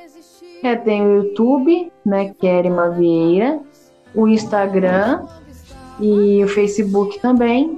Então, Kerima Vieira, você entra ali, vai no canal no YouTube, se inscreve, se você não for inscrito ainda, né? Se inscreve ali, escuta os louvores, compartilha, né? Porque um mandando a outro, né, vai chegar vai chegar, às vezes não chega só numa pessoa que é evangélica, mas chega naquele que está né, até mais necessitado de ouvir uma palavra, é, uma pessoa que ainda não, não- não teve um encontro com Cristo. Então, isso daí que é o a nossa intenção, né? E o louvor, ele, ele move, né? O louvor, ele faz muita coisa na vida da pessoa. Ele cura, ele liberta. O louvor não é só, ah, tô cantando e não tá acontecendo, não. Deus move, Deus move através da adoração. Então, às vezes a pessoa tá com uma depressão, né? É, tá com alguma enfermidade e o louvor, nossa, ele, ele transforma. A gente tem testemunho disso, sabe? É, pessoas que escutaram, pessoas que é, a gente foi visitar, assim, sabe? De você louvar e a pessoa, né, para a glória de Deus, nada pra gente, né? Pra glória de Deus, porque somente quem faz é Deus. Mas, assim, da pessoa testemunhar, entendeu? Ah, eu tava com depressão, eu escutei o louvor e Deus me tirou, né, da situação que eu estava. É, Gente, isso daí é, é gratificante. Acho que não tem dinheiro que pague um negócio desse. Porque quando eu escuto isso, meu Deus, eu falo como Deus é tremendo. Porque às vezes você vai fazer uma visita ou você louva assim, você não tem ideia. Você pensa, ah, eu cantei, né? acho que não aconteceu nada, sabe? Parece que, sabe, mesma coisa que nada. Mas aí não, quando você escuta um testemunho assim, nossa, edifica. Edifica a nossa fé, né? Edifica a nossa fé. E aí você fala, meu Deus, Deus realmente, Deus é tremendo. Olha o que Deus faz, né? Sim, Deus é tremendo. Deus usa as nossas vidas, né? Independente do Nossa. ministério, né? E a gente toca em vidas, né? Em pessoas que a gente nem sabe a dimensão disso, né? E Deus tá ali trabalhando enquanto a gente lança a nossa sementinha, né? E aí a gente, verdade. aí a gente recebe testemunhos que falam, nossa, eu nem sabia que isso tinha acontecido. E Deus vai lá e revela exatamente para reforçar ali, né, a nossa fé, a nossa caminhada com Deus. É, é incrível esse agir também. E agora, já para finalizar, você já entregou muito aqui pra gente, mas agora vai ter um momento de pregação da Kerima Vieira. eu queria que você deixasse uma mensagem abençoada para os ouvintes, o que Deus colocar no seu coração. Eu quero deixar um versículo que eu gosto muito desse versículo aqui e ele fala muito assim comigo, né? É, através desse, desse, versículo aqui. Amém, que é amém. Isaías 43, mas não vou, nem vou pregar porque coitado de mim, viu? Deixa Deus usar, Kerima, eis-me aqui. 43, 13, né? Ainda que houvesse dia, eu sou, e ninguém há que possa fazer escapar das minhas mãos. Agindo eu, quem impedirá? Né? Então, essa, essa palavra aqui é uma, é uma palavra que eu tenho comigo, sabe? Agindo Deus, né? Agindo eu, né? Que fala, né? Tem versões que é agindo Deus. quem impedirá? Né? Então ninguém pode impedir o agir do Senhor, né? É que nem como a gente estava comentando, como eu falei, né? Situações que vêm e você acha não vou conseguir, não vai é, acontecer nada, a promessa não vai se realizar, não vai se cumprir. Mas aí a palavra do Senhor ela vem confronta. Agindo eu, quem impedirá? Não, é? o tempo ele não impede, pessoas não impede, circunstâncias não impede. O agir, o querer do Senhor sobre a nossa vida. Isso daí também não impede de promessas se cumprirem, não, porque é o Senhor quem faz nas nossas vidas. É o Senhor quem faz. É só Ele, é só Ele, porque Ele é o, ele é o nosso dono. Se nós estamos na direção do Senhor, quem pode impedir? Né? Pode o adversário se levantar. O Golias ele pode se levantar, mas ele vai cair. Ô oh, glória. Amém. né? Porque o adversário ele se levanta, mas levanta para cair, né? Exatamente, glória a Deus. Deus que é o papel do inimigo, né? Não tem. Ele vai tentar realmente é, tirar a gente vai, do propósito. Vai do nosso é. chamado, tirar o nosso foco, tentar nos distrair ali, né, com as circunstâncias, com as situações, com os obstáculos, mas tudo isso também Deus já sabe, né? Já tá tudo ali é. nos planos de Deus, então é, Deus vai na frente, vai abrindo, né, o caminho ali e a gente só precisa se concentrar na vitória que tá lá na frente e a gente vai passar ali para receber essa vitória, né? É verdade, é verdade. Não, Deus é fiel. Meu Deus, Deus é fiel demais. Sim, sim, maravilhoso. Mas dá pra ficar aqui falando só tudo que Jesus é, né? É que legal. Amém. Aí, tá vendo? Pregador, ó, deixou uma palavra aqui ah. abençoada, poderosa aí para os nossos ouvintes, ó, tá vendo? já, pode, já pode pregar na igreja já, hein? Ah, é? Ó, já é, outro, já é outro dom, outro dom que pode ser usado. Meu Deus. Coitado, tem que buscar mesmo, buscar em Deus. Amém. Mas Deus é fiel, gente. É, quem tá nessa trajetória aí de louvor, busca mesmo a Deus, né? Continua fazendo a obra do Senhor e também, assim, obedecendo a palavra, sabe? Obedecendo a Cristo, né? É, deixa Deus fazer conforme a vontade dele que é ele que vai fazer, não, não tem. Deus já me colocou assim em, situ, em, várias situações que tipo assim eu não é, não teria condições de estar no lugar, eu não teria condições de chegar perto daquela da, da, da pessoa, assim, entendeu? Pessoas que assim muitas vezes as pessoas falam nossa é impossível chegar perto e Deus colocar, entendeu? Então, assim, e não, não por é, você idolatrar, não, porque isso daí eu não tenho. Graças a Deus eu não tenho isso. Mas, assim, de Deus falar assim, tá vendo? O que eu faço? Uhum. Sabe? Assim, situações que você. Deus falar assim mesmo dentro assim de mim, falar, né, pra mim, no meu particular, eu faço. Então, assim, não precisa de você é, querer adiantar alguma coisa ou de você querer fazer por você, entendeu? Porque ele quem faz e não é para nós, não é para nossa glória, não. É para a glória dele, para ele mostrar que ele está na nossa vida, entendeu? Amém. Então, amém. É, são coisas tremendas, filha. Não tem nem. Ó, se, eu, se eu fosse contar, acho que nem um dia não daria, viu? Vamos marcar outra entrevista, então, hein?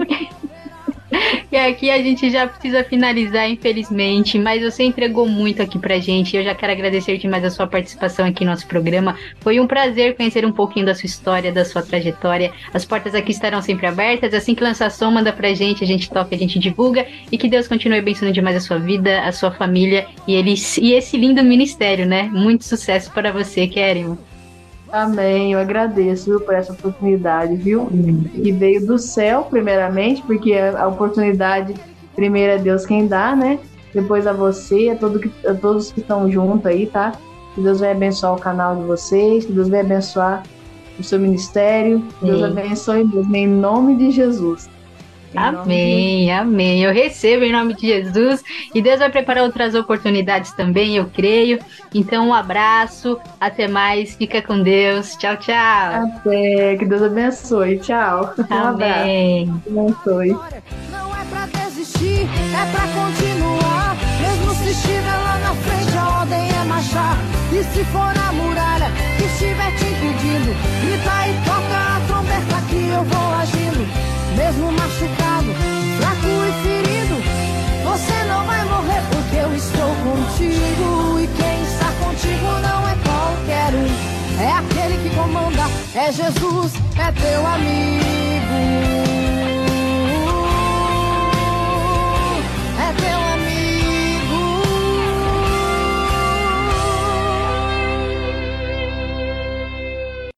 Solta o play! Solta o play! Com Vanessa Matos.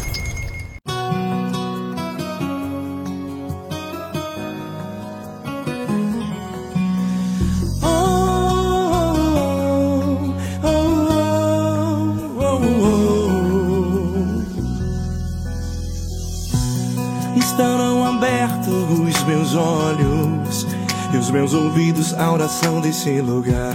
Não vou deixar de crer, não vou duvidar. Minha cura logo vai chegar. E eu sei em quem eu tenho crido.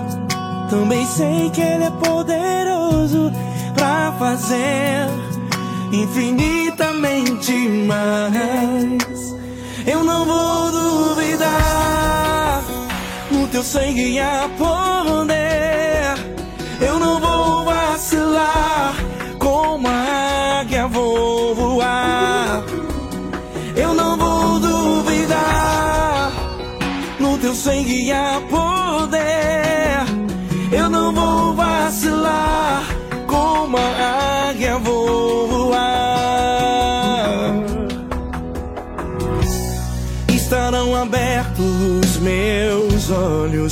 meus ouvidos, a oração desse lugar. Não vou deixar de crer, não vou duvidar. Minha cura logo vai chegar. E eu sei quem eu tenho crido. Também sei que Ele é poderoso pra fazer infinitamente mais. Eu não vou duvidar. No teu sangue há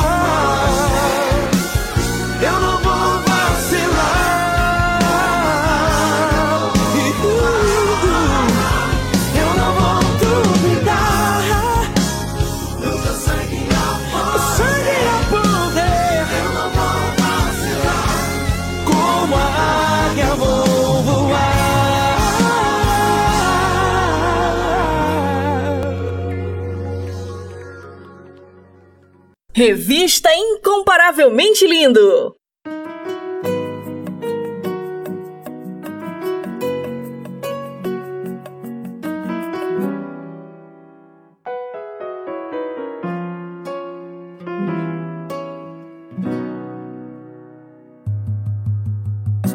Eu não preciso transformar pedras em pães para provar que no deserto tu estás cuidando de mim. De um lugar alto não só pra demonstrar teu poder. Eu não preciso ver fenômenos pra crer em ti. Não troco nossa comunhão pelo prazer de conquistar palácios, Como um deserto, isso vai passar. Por isso, resistindo estou. E quando minha força se esgotar, o teu anjo vai me alimentar. Te adorar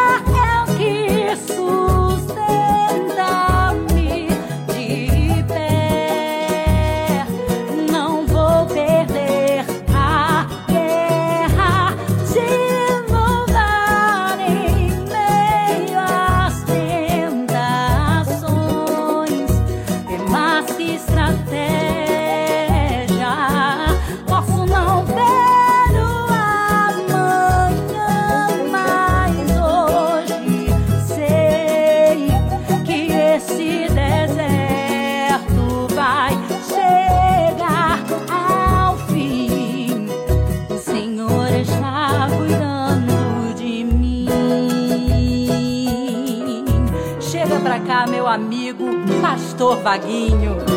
Eu não preciso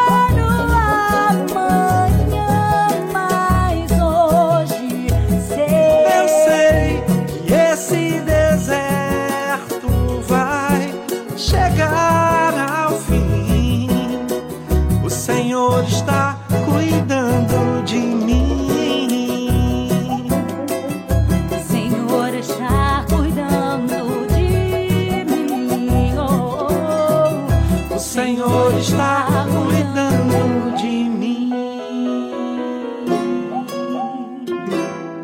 Que prazer, Pastor Vaguinho. Obrigado no santuário. Obrigado, Rafa.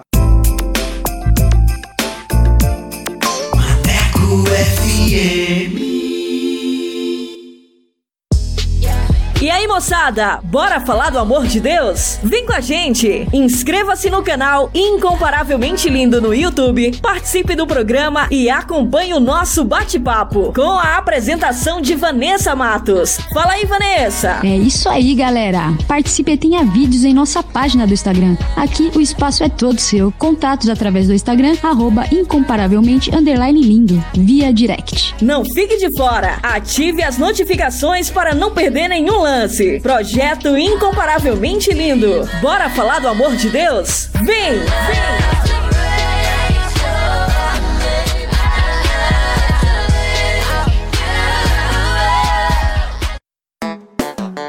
Hora certa. Hora certa. Hora certa. Hora certa. Hora certa. Hora certa. 7 horas e 27 minutos. Atualiza! Rádio agora é na web. ManecoFM.com. Bora falar do amor de Deus? Então vem! Estaremos no YouTube com a apresentação de Vanessa Matos. Esse projeto inclui você. Inscreva-se no canal Incomparavelmente Lindo no YouTube, aperte o sininho e dê aquele joinha. Contatos através do Instagram, arroba incomparavelmente lindo, via direct. Projeto Incomparavelmente Lindo. Bora falar do amor de Deus? Vem!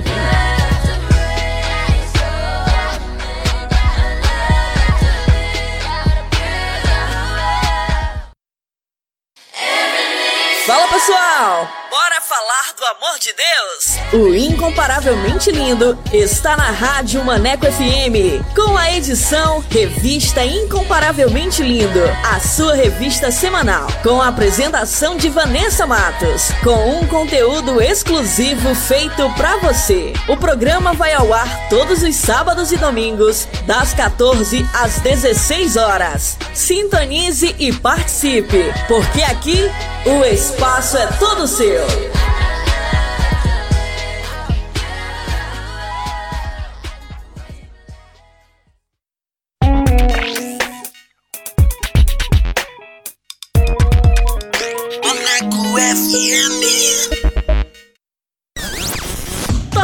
Dicas! Top Dicas!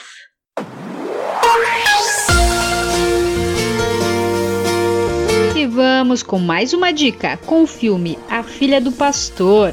A filha de um pastor decide trocar sua vida de cantora da igreja pelo sonho de se tornar uma estrela no mundo musical. Mas esse caminho lhe reserva bastante surpresas. Produzido em 2010, direção Stan Foster. Anota essa dica aí, manecada. Top Dicas! Top Dicas! Revista Incomparavelmente Lindo! Jesus invadiu a cena.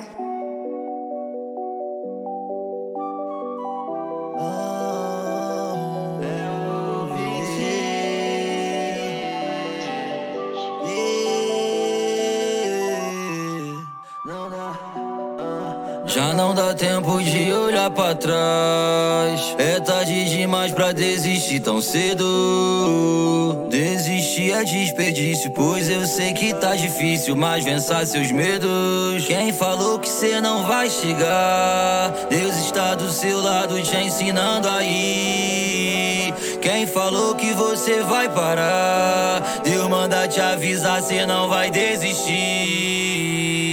Então vai, corre atrás do seu sonho. Deus tá acreditando, acredite, só vai. Faça sua mãe sorrir, porque ela nessa vida já chorou demais. Deus já te viu lá de cima. Obrigado, Deus, obrigado, Pai. Então vai, corre atrás do seu sonho. Deus tá acreditando, acredite, só vai. Faça sua mãe sorrir, porque ela nessa vida já chorou demais. Deus já te viu lá de cima. Obrigado, Deus, obrigado, E como meu Senhor, eu sempre busco ser. Seus planos são maiores que os planos meus. Não sou como Tomé que tem que ver pra crer.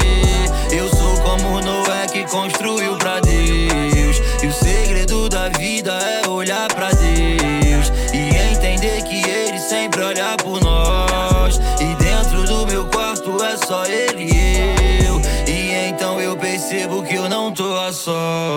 Então vai, corre atrás do seu sonho. Deus tá acreditando, acredite, só vai. Faça sua mãe sorrir, porque ela nessa vida já chorou demais. Deus já te viu lá de cima. Obrigado, Deus, obrigado, Pai. Então vai, atrás do seu sonho. Deus tá acreditando, acredite, só vai. Faça sua mãe sorrir, porque ela nessa vida já chorou demais. Deus já te viu lá de cima. Obrigado, Deus, obrigado, Pai. Revista Incomparavelmente Lindo. A- Apresentação: Vanessa Matos.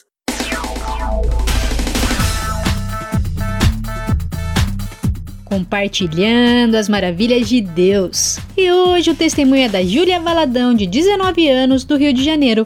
Ela nasceu em lar cristão, mas não vivia o evangelho. Porém, ela tomou uma grande decisão e entregou a vida para Jesus completamente. E essa atitude mudou a sua vida e hoje ela vive o seu chamado. Mas antes de soltar o bate-papo, eu quero falar com você que tem um testemunho para contar. Você que quer compartilhar as maravilhas que Deus fez na sua vida? Manda pra gente. Eu quero conhecer você, a sua história. E vamos glorificar o nome do Senhor Jesus. Amém? Solta aí! Compartilhando as maravilhas de Deus. Compartilhando as maravilhas de Deus.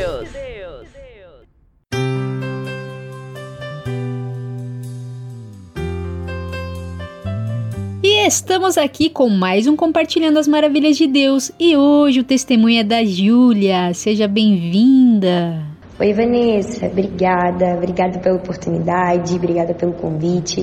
Estou muito feliz de poder estar aqui hoje com você. Você frequentava a igreja, mas não vivia o evangelho de fato, né?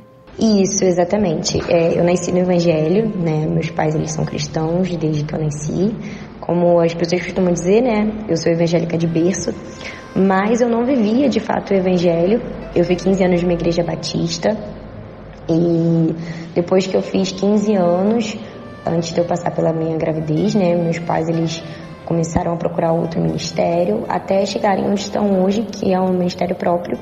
Mas, basicamente, esses 19 anos da minha vida eu frequentei a igreja, tanto essa que eu permaneci por 15 anos, quanto a dos meus pais, depois que eles abriram o ministério próprio. Mas a verdade é que eu não vivia o evangelho. Você ficou grávida muito nova. Como foi essa fase para você?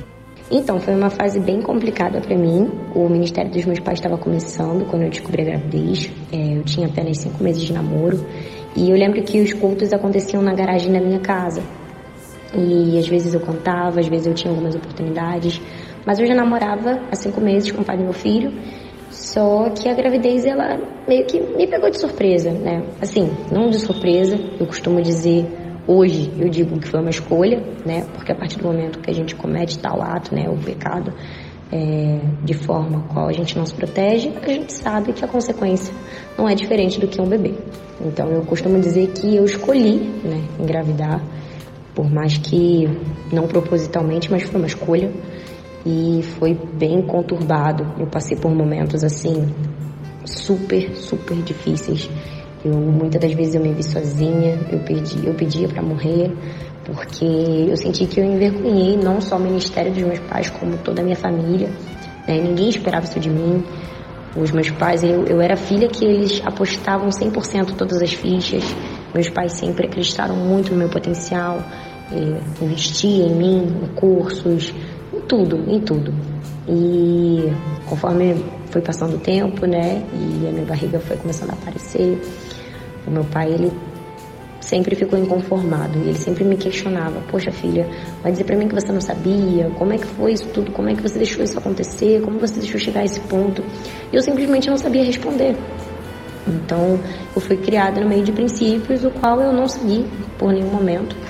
E isso afetou bastante a minha cabeça. Foi tenso demais para mim. Foi uma fase que eu achei que eu nunca fosse passar.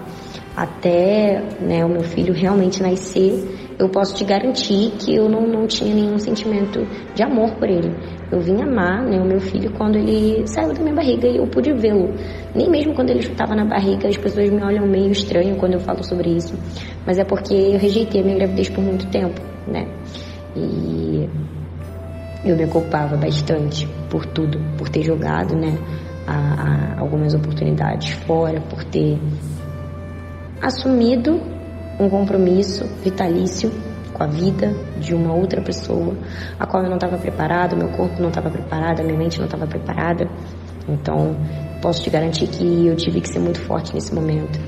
E Deus ele estava comigo em todos os momentos. Eu lembro claramente de como Deus agiu, de como foi a interferência do momento que a gente descobriu a minha gravidez. Primeiro, a minha avó teve uma revelação no monte, ela me alertou é, depois a minha pastora da época, né, ela, ela sempre tinha, tinha visões comigo, né? E ela sempre falava, Julia, vai no médico, eu tô vendo alguma coisa no seu útero. Isso já era gravidez, ela já sabia que eu tava grávida, só que ela não queria me dizer. E quando eu descobri a gravidez, minha mãe, né, descobriu logo depois, ela me levou para fazer um exame, um beta-HCG, porque ela desconfiou. E na hora de contar pro meu pai, né, o Deus ele interferiu de uma forma sobrenatural. Depois de um culto lá na minha casa, foi todo um mover.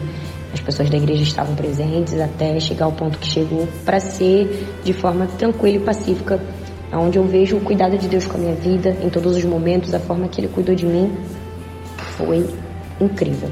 Eu vivi uma das melhores experiências com Deus na minha vida inteira foi durante a minha gravidez, desde o comecinho, quando eu descobri, até o nascimento do meu filho. Foi muito, muito, muito especial mesmo. Ver como Deus ele cuida da gente, anjos colocados na minha vida, pessoas, tudo eu via a mão de Deus. E depois disso teve um momento que você decidiu viver as coisas do mundo. Qual era a sua rotina nessa fase sem Jesus? Pois é, né? Eu, depois de tudo que eu passei, depois de ter visto o cuidado de Deus comigo, ainda assim eu escolhi dar uma volta no Egito. Foi complexo, foi logo após a minha separação. Eu tentei caminhar, tentei me manter firme, mas acabou que eu não consegui. E aí eu fui, né, desvendar o mundo de uma forma qual eu nunca imaginei. Porque eu fui criada de uma forma, né, numa realidade.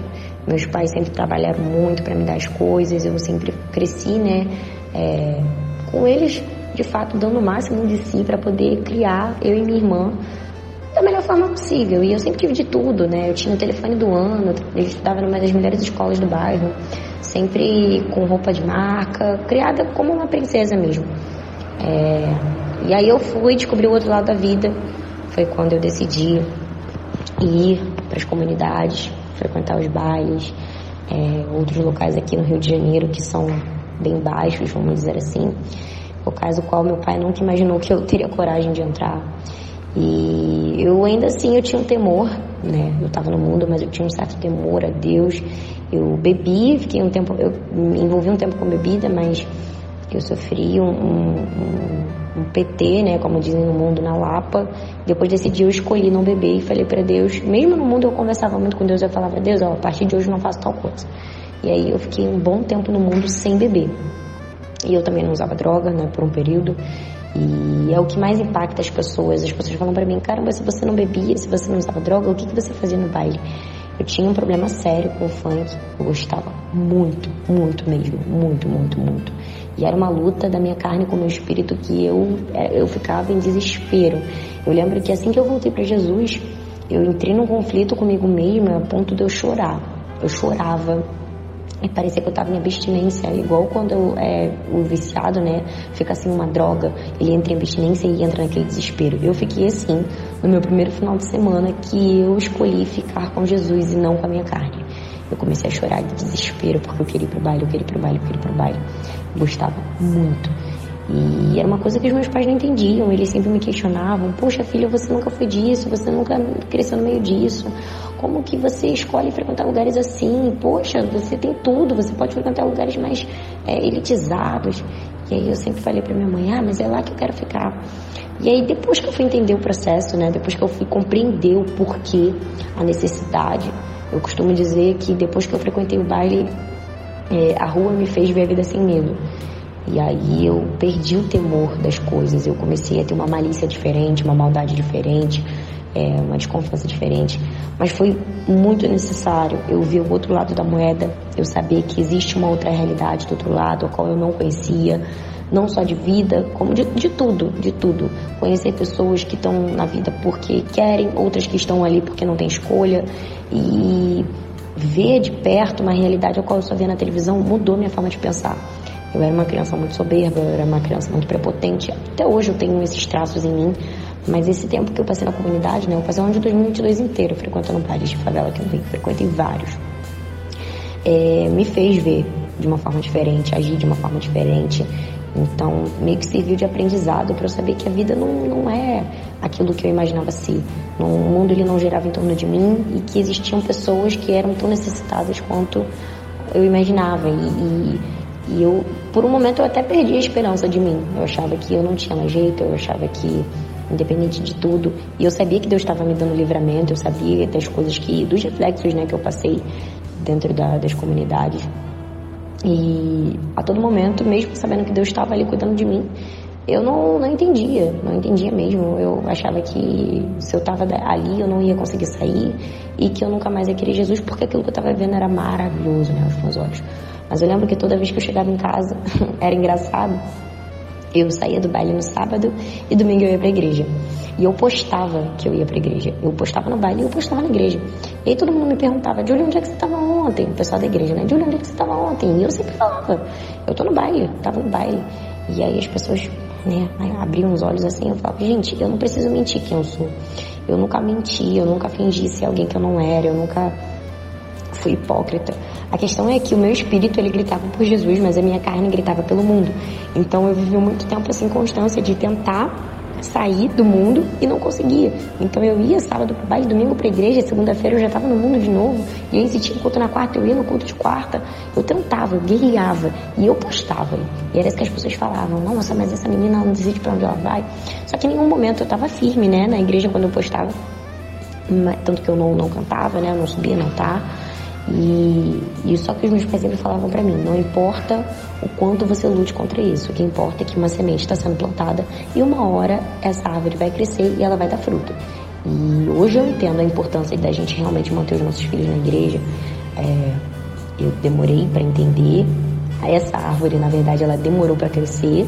Foi um período aí de um ano que eu passei no mundo nessa guerra, né? Na verdade, eu passei acho que quase dois anos no mundo, mas tentando lutar contra a minha, contra a minha carne, né, e o meu espírito, foi aí o período de um ano que eu fiquei nessa de baile, igreja, baile, igreja, baile, igreja, até realmente conseguir largar, tomar uma, uma decisão, né, um posicionamento e entender que o meu tempo no mundo tinha acabado, aquilo ali não era mais para mim, entendeu? E complementando essa pergunta, é, basicamente a minha rotina, ela, ela desandou Antes, eu lembro que eu acordava, colocava meu filho na escola, ia trabalhar no meu escritório, e voltava para casa, fazia janta, eu morava sozinha na época, então foi bem, bem complicado quando eu saí da igreja, porque tudo mudou, né? Eu lembro que a minha vida financeira desandou, a, meu filho vivia doente, eu tive que trocar ele de escola, por vários motivos eu via que assim as coisas não estavam mais caminhando com, como antes, mas eu não queria aceitar que aquilo era um problema é, é, do meu posicionamento, da minha vida. Eu entendo que Deus ele não tira a mão dele de cima da gente. A gente é que sai debaixo das mãos de Deus. Então, eu sabia que Deus ele guardava a minha vida, mas ainda assim eu escolhi viver longe da presença, eu escolhi me afastar da presença. E isso, obviamente, me trouxe consequências não muito legais. Eu vivi triste, eu vivia para baixo, é, é, milhares de coisas acontecendo dentro de mim, era um turbilhão de emoções. Eu sentia a minha vida toda desandando, tudo indo por água abaixo. Né? Eu perdi muita coisa, perdi muitos amigos e eu entendi depois que isso tudo só seria preenchido com a presença, coisa que eu demorei muito a entender. Então a minha rotina, ela basicamente sem Jesus, ela era horrível. Eu acordava, eu ia trabalhar, mas não dava movimento na empresa, a ponto de eu precisar buscar um outro trabalho e não consegui. Até que eu fui vendo que realmente é, Deus ele não escolhe os capacitados, né? Ele capacita os escolhidos. E eu entendi como Deus estava trabalhando na minha vida, mesmo sem eu ser fiel a Ele, Ele era fiel a mim. E foram esses momentos de eu de fato perceber o cuidado de Deus que eu comecei a valorizar a presença, porque eu entendia que sem a presença eu não ia conseguir realizar os meus sonhos, eu não ia conseguir realizar as promessas que Deus tinha para mim. Eu precisava da presença, era uma questão de, de, de, de, me sentir viva, de me sentir amada, de me sentir cuidada, porque eu poderia me sentir amada e cuidada por homens, mas eu ainda assim não ia preencher o meu vazio, porque o meu vazio ele era preenchido, ele é, na verdade, é, ele é preenchido pelo Senhor Jesus. Então eu, eu me envolvi com, com alguns rapazes, né? E era sempre um caos. Eu sempre enjoava, eu, eu sempre me sentia rejeitada e eu demorei a associar isso com a falta da presença, até eu entender que Ele era o suficiente para mim, que Deus ele era mais do que o suficiente para mim, que eu não precisava procurar é, é, preencher o meu vazio emocional, seja qual fosse o meu vazio, com homens, com lugares, com coisas, com pessoas, amigos. Eu não precisava de nada, eu só precisava de Jesus. Eu demorei a entender isso, mas todo esse processo, né, de, de, de rotina vazia foi necessário para essa semente que estava sendo plantada ela brotar e começar de fato crescer, enraicer e dar frutos. Às vezes demoramos para entender que Jesus é tudo que a gente precisa, né? E como foi esse retorno para a igreja e o que te motivou a isso? Pois bem, o meu retorno ele foi muito bem pensado até por mim. Eu lembro no dia 31 de dezembro de 2022, no culto de Réveillon, eu sempre passei o Réveillon na igreja, independente se eu tivesse afastada ou não. Sempre passei com a minha família, minha família sempre passou na igreja. E meus pais oravam muito por mim, né? Até o momento que Deus ele falou para minha mãe que ela não precisava mais orar, que quem ia tratar comigo seria ele. E aí a minha mãe falou para mim, filho, olha só, Deus falou que eu não posso mais orar. E aquilo começou a me preocupar, porque é aquilo. Da mão do diabo, Deus te tira, mas da mão de Deus, ninguém te tira. E eu sabia que se eu não fosse pelo amor, eu iria pela dor. Escolhido não tem direito de escolha, ponto. E eu fiquei naquela, né? Eu falei, caramba, meu tempo tá findando. E eu não quero ver as coisas se estreitando, as coisas apertando. Eu não quero, de repente, passar por um tratamento mais doloroso. Eu sabia que eu ia ter que descer a casa do olheiro, mas eu tinha medo desse tratamento. Eu não sabia onde Deus ia tocar na minha vida. Eu não estava preparada para, de repente, é, ter que ir pro leito, ou então ver o meu filho no leito, ou alguém da minha família. Coisas desse tipo, porque a gente sabe que Deus ele tem as suas formas de tratar com a gente. Ele usa estratégias. E eu tinha esse medo, esse receio. Então, no dia 31 de dezembro, eu virei para Deus e falei assim: Senhor, eu te entrego a minha vida no dia de hoje. Eu, eu é engraçado que as pessoas falam para mim assim: caramba, você é doida, né? Porque você se converteu de fato, de verdade, quando você entregou sua vida para Jesus, você não estava passando por nenhum problema. Realmente, a minha vida estava toda no lugar é onde eu falo que nem sempre Deus ele precisa te colocar na prova, te colocar no fogo para você entrar no querer dele. Porque tem gente que só vai pela dor. Tem horas que a gente passa por provas que eu entendo que é Deus que está querendo aproximar a gente dele. Mas eu falei para Deus, Deus, eu não quero passar pelo fogo. Porque minha vida estava boa, eu estava com um emprego bom, né? Eu estava numa empresa boa, minha vida estava caminhando, estava andando, meu filho estava bem, estava tudo indo bem, eu estava bem com a minha família. Só que ainda assim eu tinha esse vazio. E eu falava para Deus, Senhor, eu vou te entregar minha vida, porque eu entendo que por mais que esteja tudo bem, ainda falta você. Eu sentia a falta do Espírito Santo. E eu sabia que a partir do momento que eu entregasse a minha vida para o Senhor, as promessas começariam a se cumprir na minha vida e que Deus ia preencher tudo aquilo que me faltava. Então eu comecei a, a orar naquele momento, naquele culto, e eu falei, Senhor, eu quero duas semanas eu vou me despedir. Duas semanas eu falei assim, eu vou me despedir do mundo, dos meus amigos, por causa de que eu ia ter que abrir mão e renunciar a muita coisa que eu não estava pronta para renunciar, mas eu estava disposta a arriscar e eu acho que é isso que importa, porque quando você arrisca uma renúncia, o Espírito Santo vai e trabalha junto contigo. Então, é, é, chega a ser engraçado. No primeiro final de semana que eu arrisquei renunciar, que eu falei, eu não vou sair esse final de semana. Eu fui para um luau na praia, onde eu conheci uma das minhas melhores amigas, Isabelle, e a família dela, que se tornou uma família de Deus para minha vida, foi um suporte importantíssimo para o meu crescimento espiritual. E foi o primeiro final de semana que eu escolhi renunciar. Cara, daquele final de, daquele final de semana em diante, eu não botei mais o pé no mundo. Foi assim, gratificante ver que eu conseguia. Eu falei, caramba, eu consigo. Então é só escolher, é só isso, é só realmente escolher. Foi onde veio para mim aquela reflexão.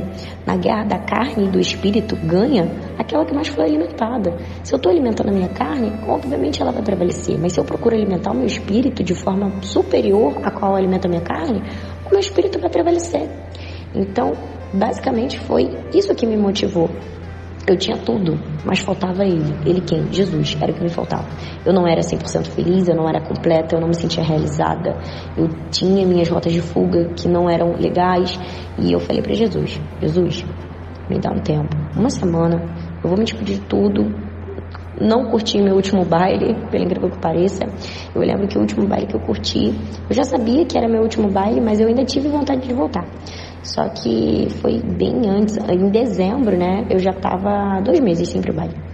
Então eu já estava num processo aí de largar realmente aquilo que não me fazia bem, aquilo que me trazia conflito com a minha família, que trazia, querendo ou não, uma carga espiritual muito pesada para dentro da minha casa, para o meu filho. E eu reconhecia isso. Toda vez que meu filho passava por alguma coisa, minha mãe falava para mim: Você sabe o que é isso, né, Julia? Você sabe o que é isso? Eu falava: O que foi, mãe? Ela, ah, você fica indo pra esses bailes aí, a energia que você tá. Por mais que você não use nada, que você não faça nada, você sabe como é que é. Então eu, por ter um conhecimento espiritual, eu ficava realmente muito assustada, porque assim, como é que funcionava? Eu só saía de 15 em 15 dias, que era quando meu filho ia para o pai dele. Então era lei, um final de semana sim, um final de semana não. Sexta-feira eu ia para Lapa, sábado eu ia para baile. Domingo eu descansava para poder ir pro culto mais tarde. Engraçado, né? Pois é, mas foi um processo que eu passei. E, e, foi onde eu tomei essa decisão. E aí na segunda semana de janeiro eu já dei esse primeiro passo, já comecei a largar tudo. Meu telefone queimou, meu, meu, meu iPhone queimou o display, então eu tive que pegar um outro telefone, foi onde eu perdi o contato com muitos amigos. O que pelo incrível que pareça me ajudou bastante, porque eu não tinha né, ninguém para me puxar para o outro lado. Eu acabei ficando muito focado no meu trabalho, então era trabalho, Bíblia, trabalho, Bíblia, trabalho, Bíblia. Isso me ajudou muito. Então eu tive que fazer aí meio que uma lavagem, né? Eu tive que tirar um tempinho para fazer um. Tem um termo que a gente usa, mas para desintoxicar de fato do mundo. E foi extremamente importante para mim. Glória a Deus por isso. Como você começou a falar de Jesus na internet? Então, vamos lá. Eu falava de Jesus na internet há muito tempo, há muito tempo. Porque como eu vivia, né, nessa inconstância, desde pequenininha tinha períodos que eu tava mais firme, né? Na verdade, eu me desviei mesmo, a primeira vez que eu me desviei, eu tinha 13 anos. É, eu tava na escola, eu lembro na adolescência, e só que com 12 anos eu tinha um culto na minha casa, uma célula na minha casa, onde só tinha crianças. E eu já fazia esses cultos ali no meu quintal, era toda terça-feira, os meus amigos iam, era bem divertido, sabe? E hoje quando eu lembro disso, eu vejo como Deus ele já trabalhava antes mesmo de eu imaginar, né, qualquer coisa envolvendo o ministério. Ele já tinha um plano e ali ele já tinha começado a traçar esse plano. E aí eu lembro que a primeira vez que eu, que eu me devia, eu tinha exatamente essa idade, eu tinha 13 anos. E só que às vezes eu voltava, eu ficava mais firme, eu ficava um período, dois meses na igreja. Então eu sempre jogava algumas coisas, falava um pouquinho nos stories e o pessoal gostava. Eu sempre recebia retornos, as pessoas me davam, é, me mandavam mensagens, contavam testemunhos. Então foi dessa forma, no momento dessa inconstância, que eu começava a gravar esses stories. Eu tive um canal no YouTube com uma amiga minha, a Lavinha. O nome do canal era Nunca Foi Sobre Nós, onde a gente fazia várias é, tags, conversava sobre isso, mas não vingava, né? Querendo ou não, a internet nessa época era uma coisa que estava popularizando ainda. Acabou que o tempo foi passando, eu fui focando em outras coisas, ela também, a gente se afastou e nunca mais né, tocamos esse, esse canal. E aí eram os dois canais que eu tinha, o YouTube e o Instagram, para a gente poder falar um pouco sobre Jesus, mas eu não, não aplicava tanto, justamente pela inconstância. Eu tinha vergonha, porque se hora eu estava no mundo, hora eu estava na igreja, com a palavra de Deus não se brinca, né? Então eu preferi omitir, eu guardava para mim. O momento que eu estava firme, eu comecei a, guardar as coisas e não postava. Então, aí agora, né, dessa vez que eu voltei, que eu falo para todo mundo, eu, eu, escrevi uma carta aberta até no meu Instagram, onde eu falo que eu estava 19 anos na igreja e 19 anos sem conhecer Jesus. É, dessa vez eu fiz um vídeo que conta um pouco do meu testemunho, que mostra o meu antes no baile, nas festas e tudo mais, e o meu depois, agora vivendo no ministério, da forma que Deus escolheu para mim. E esse vídeo ele alcançou 700 mil visualizações no TikTok, já tá quase com um milhão. E dali eu startei, comecei a fazer lives, comecei a postar minhas pregações ali, eu comecei a declarar o meu ministério para o mundo afora. E basicamente foi assim que a internet começou a entender um pouco mais né, sobre esse novo processo da minha vida, essa nova fase da minha vida. E eu me recordo que nessa carta aberta eu cito, né, eu demorei muito a me batizar nas águas. Eu, com 12 anos, eu fiz a emancipação, que era uma tradição lá da minha igreja, né, na Igreja Batista, onde eles ungiam a cabeça das crianças a partir dos 12 anos, enfim, foi, foi bem legal. Mas me batizar mesmo nas águas, eu me batizei tem pouco tempo, foi ano passado, se não me engano, 2021, né? Ano retrasado, na verdade.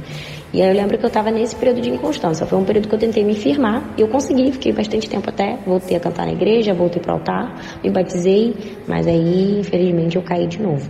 Mas foi diferente, foi diferente. Valeu a pena ter esperado tanto tempo, porque como eu ficava na igreja desde pequenininha, todo mundo sempre falava, você não vai se batizar, você não vai se batizar, você não vai se batizar. E eu falava, não, ainda não é tempo, ainda não é tempo, ainda não é tempo. Até que eu determinei é, no momento da minha vida que era necessário e foi quando eu fiz e foi maravilhoso. E eu postei também na internet o vídeo do meu batismo, tá até no meu Instagram também, hoje eu revejo e, e lembro, né, de como foi importante eu escolher isso na hora certa.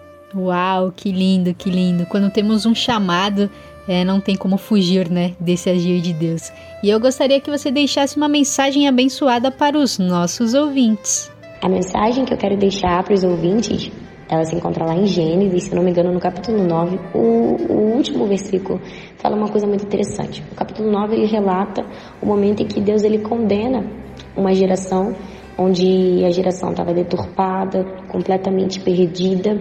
Porém, o último versículo diz: Mas o Senhor aprovava o que Noé fazia. Noé, ele era um homem a qual o Senhor aprovava as atitudes. E o que, que eu tiro de lição né, dessa passagem? É, através da vida de Noé, a família dele também foi salva, né? Foi na arca, não entrou apenas Noé, entrou Noé, seus três filhos e sua esposa e um par de cada animal, né? E naquela época, Deus ele precisava extinguir aquela geração, mas ele de certa forma salvou a vida de Noé e de toda a sua família por aprovar aquilo que Noé fazia. E o que, que eu trago, né, para vocês hoje? Você tem sido um homem, uma mulher, a qual Deus olha lá de cima, repara em você e fala: Eu aprovo aquilo que o meu filho faz, eu aprovo aquilo que a minha filha faz, a ponto de que, se caso Deus precisar condenar toda uma geração, você será a pessoa que ele vai colocar na arca e, juntamente com você, separar toda a sua família. É uma reflexão que eu faço todos os dias porque eu entendo que a gente pode ter as nossas atitudes reprovadas pelo mundo, mas se elas estiverem sendo aprovadas pelo Senhor, já vale de tudo. Porque quando eu prego, eu costumo dizer: eu não estou nem indo para a internet, a internet pode me cancelar, porque pregar a verdade causa impacto nas pessoas. As pessoas não querem mais pregar a verdade, as pessoas não querem pregar Apocalipse. Apocalipse 3,20 diz: Eis que estou à porta e bato, a vinda do Senhor está próxima. De que forma a gente tem se preocupado com, a volta do nosso Senhor? De que forma a gente tem cuidado da presença? Será que a gente tem tomado atitudes durante os, os nossos dias, porque são os nossos últimos dias na terra, a qual o Senhor tem aprovado? Então, é uma mensagem de reflexão, mas eu preciso te dizer que ela vai te abençoar, porque a partir do momento que você começar a rever suas atitudes e pensar e começar a selecionar, não, eu vou, eu vou fazer isso porque Deus aprova, então eu não vou fazer isso porque o meu Deus não aprova. De certa forma, você será abençoado, porque eu tenho certeza que da forma que o Espírito Santo ficará contente com você, você se sentirá completamente feliz e abençoado. Amém? Então comece a rever seus conceitos, as suas atitudes. Procure andar dentro das veredas da justiça, se preparando para a volta do noivo. Se preocupe com as suas vestes. Preocupe-se em mantê-las brancas. Se preocupe com o azeite. Não seja como as cinco virgens que foram loucas. Seja como as prudentes. Tenha azeite reserva. Enche a tua botija de azeite. Lava a sua veste branca e seja um homem e uma mulher abençoada, a qual Deus aprova as atitudes e salvará toda a sua família. Amém? Amém, amém. Que mensagem poderosa. E eu já quero agradecer demais a sua participação aqui em nosso programa. Muito obrigada por compartilhar o seu testemunho. Foi um prazer conhecer um pouquinho da sua história. Que Deus continue abençoando demais a sua vida, a sua família e o seu ministério. Um beijo no coração e obrigada pela participação. Imagina, Vanessa, eu que agradeço. Muito obrigada pelo convite, pela oportunidade, uma experiência incrível conhecer esse programa, esse projeto lindo e abençoado. Eu fico muito, muito grata mesmo. Um beijo no coração de todos que nos ouviram até aqui. Que Deus abençoe cada um de vocês. Tchau, tchau, foi um prazer.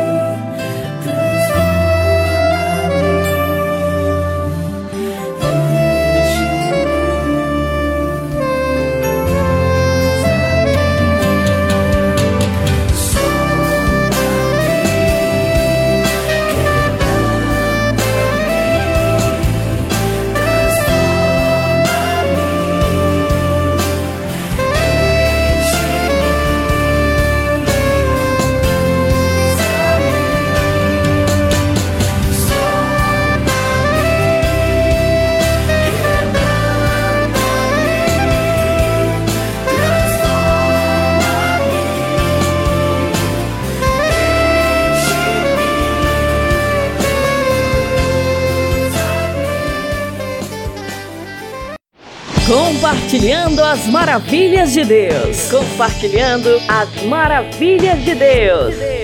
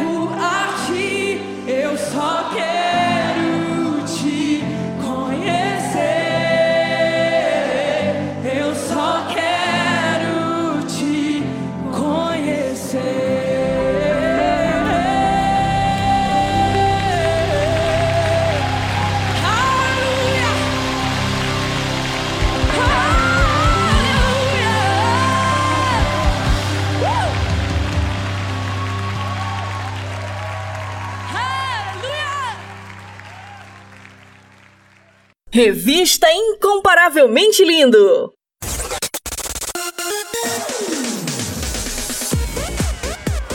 E o nosso programa está quase chegando ao fim, mas antes vou revelar as respostas do nosso quiz bíblico. Solta aí em 3, 2, 1. Quiz Bíblico! Quiz, Quiz bíblico. bíblico! Com Vanessa Matos.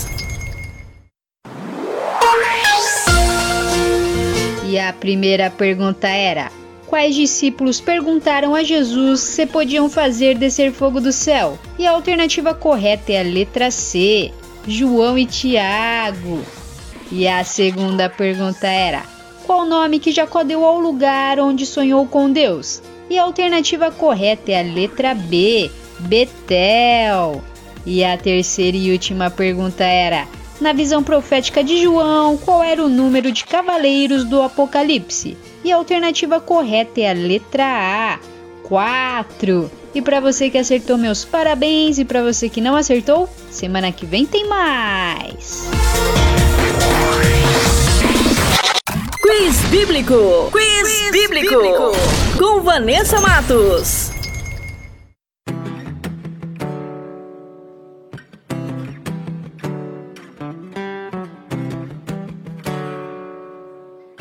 ontem, hoje para sempre.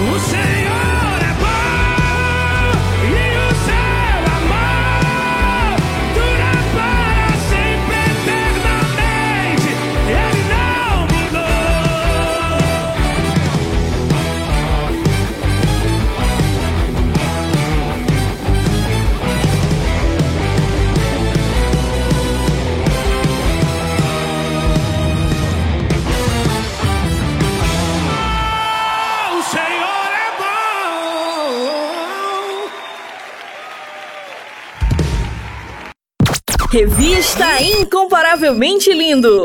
A, a, a apresentação: Vanessa Matos.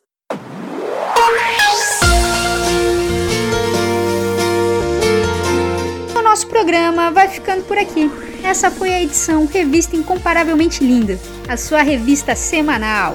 E temos uma novidade Todos os nossos programas estão disponíveis na plataforma digital do Spotify. É só baixar o aplicativo e digitar Revista Incomparavelmente Lindo e uma lista com todas as nossas edições irão aparecer. É só escolher e ouvir quantas vezes quiser.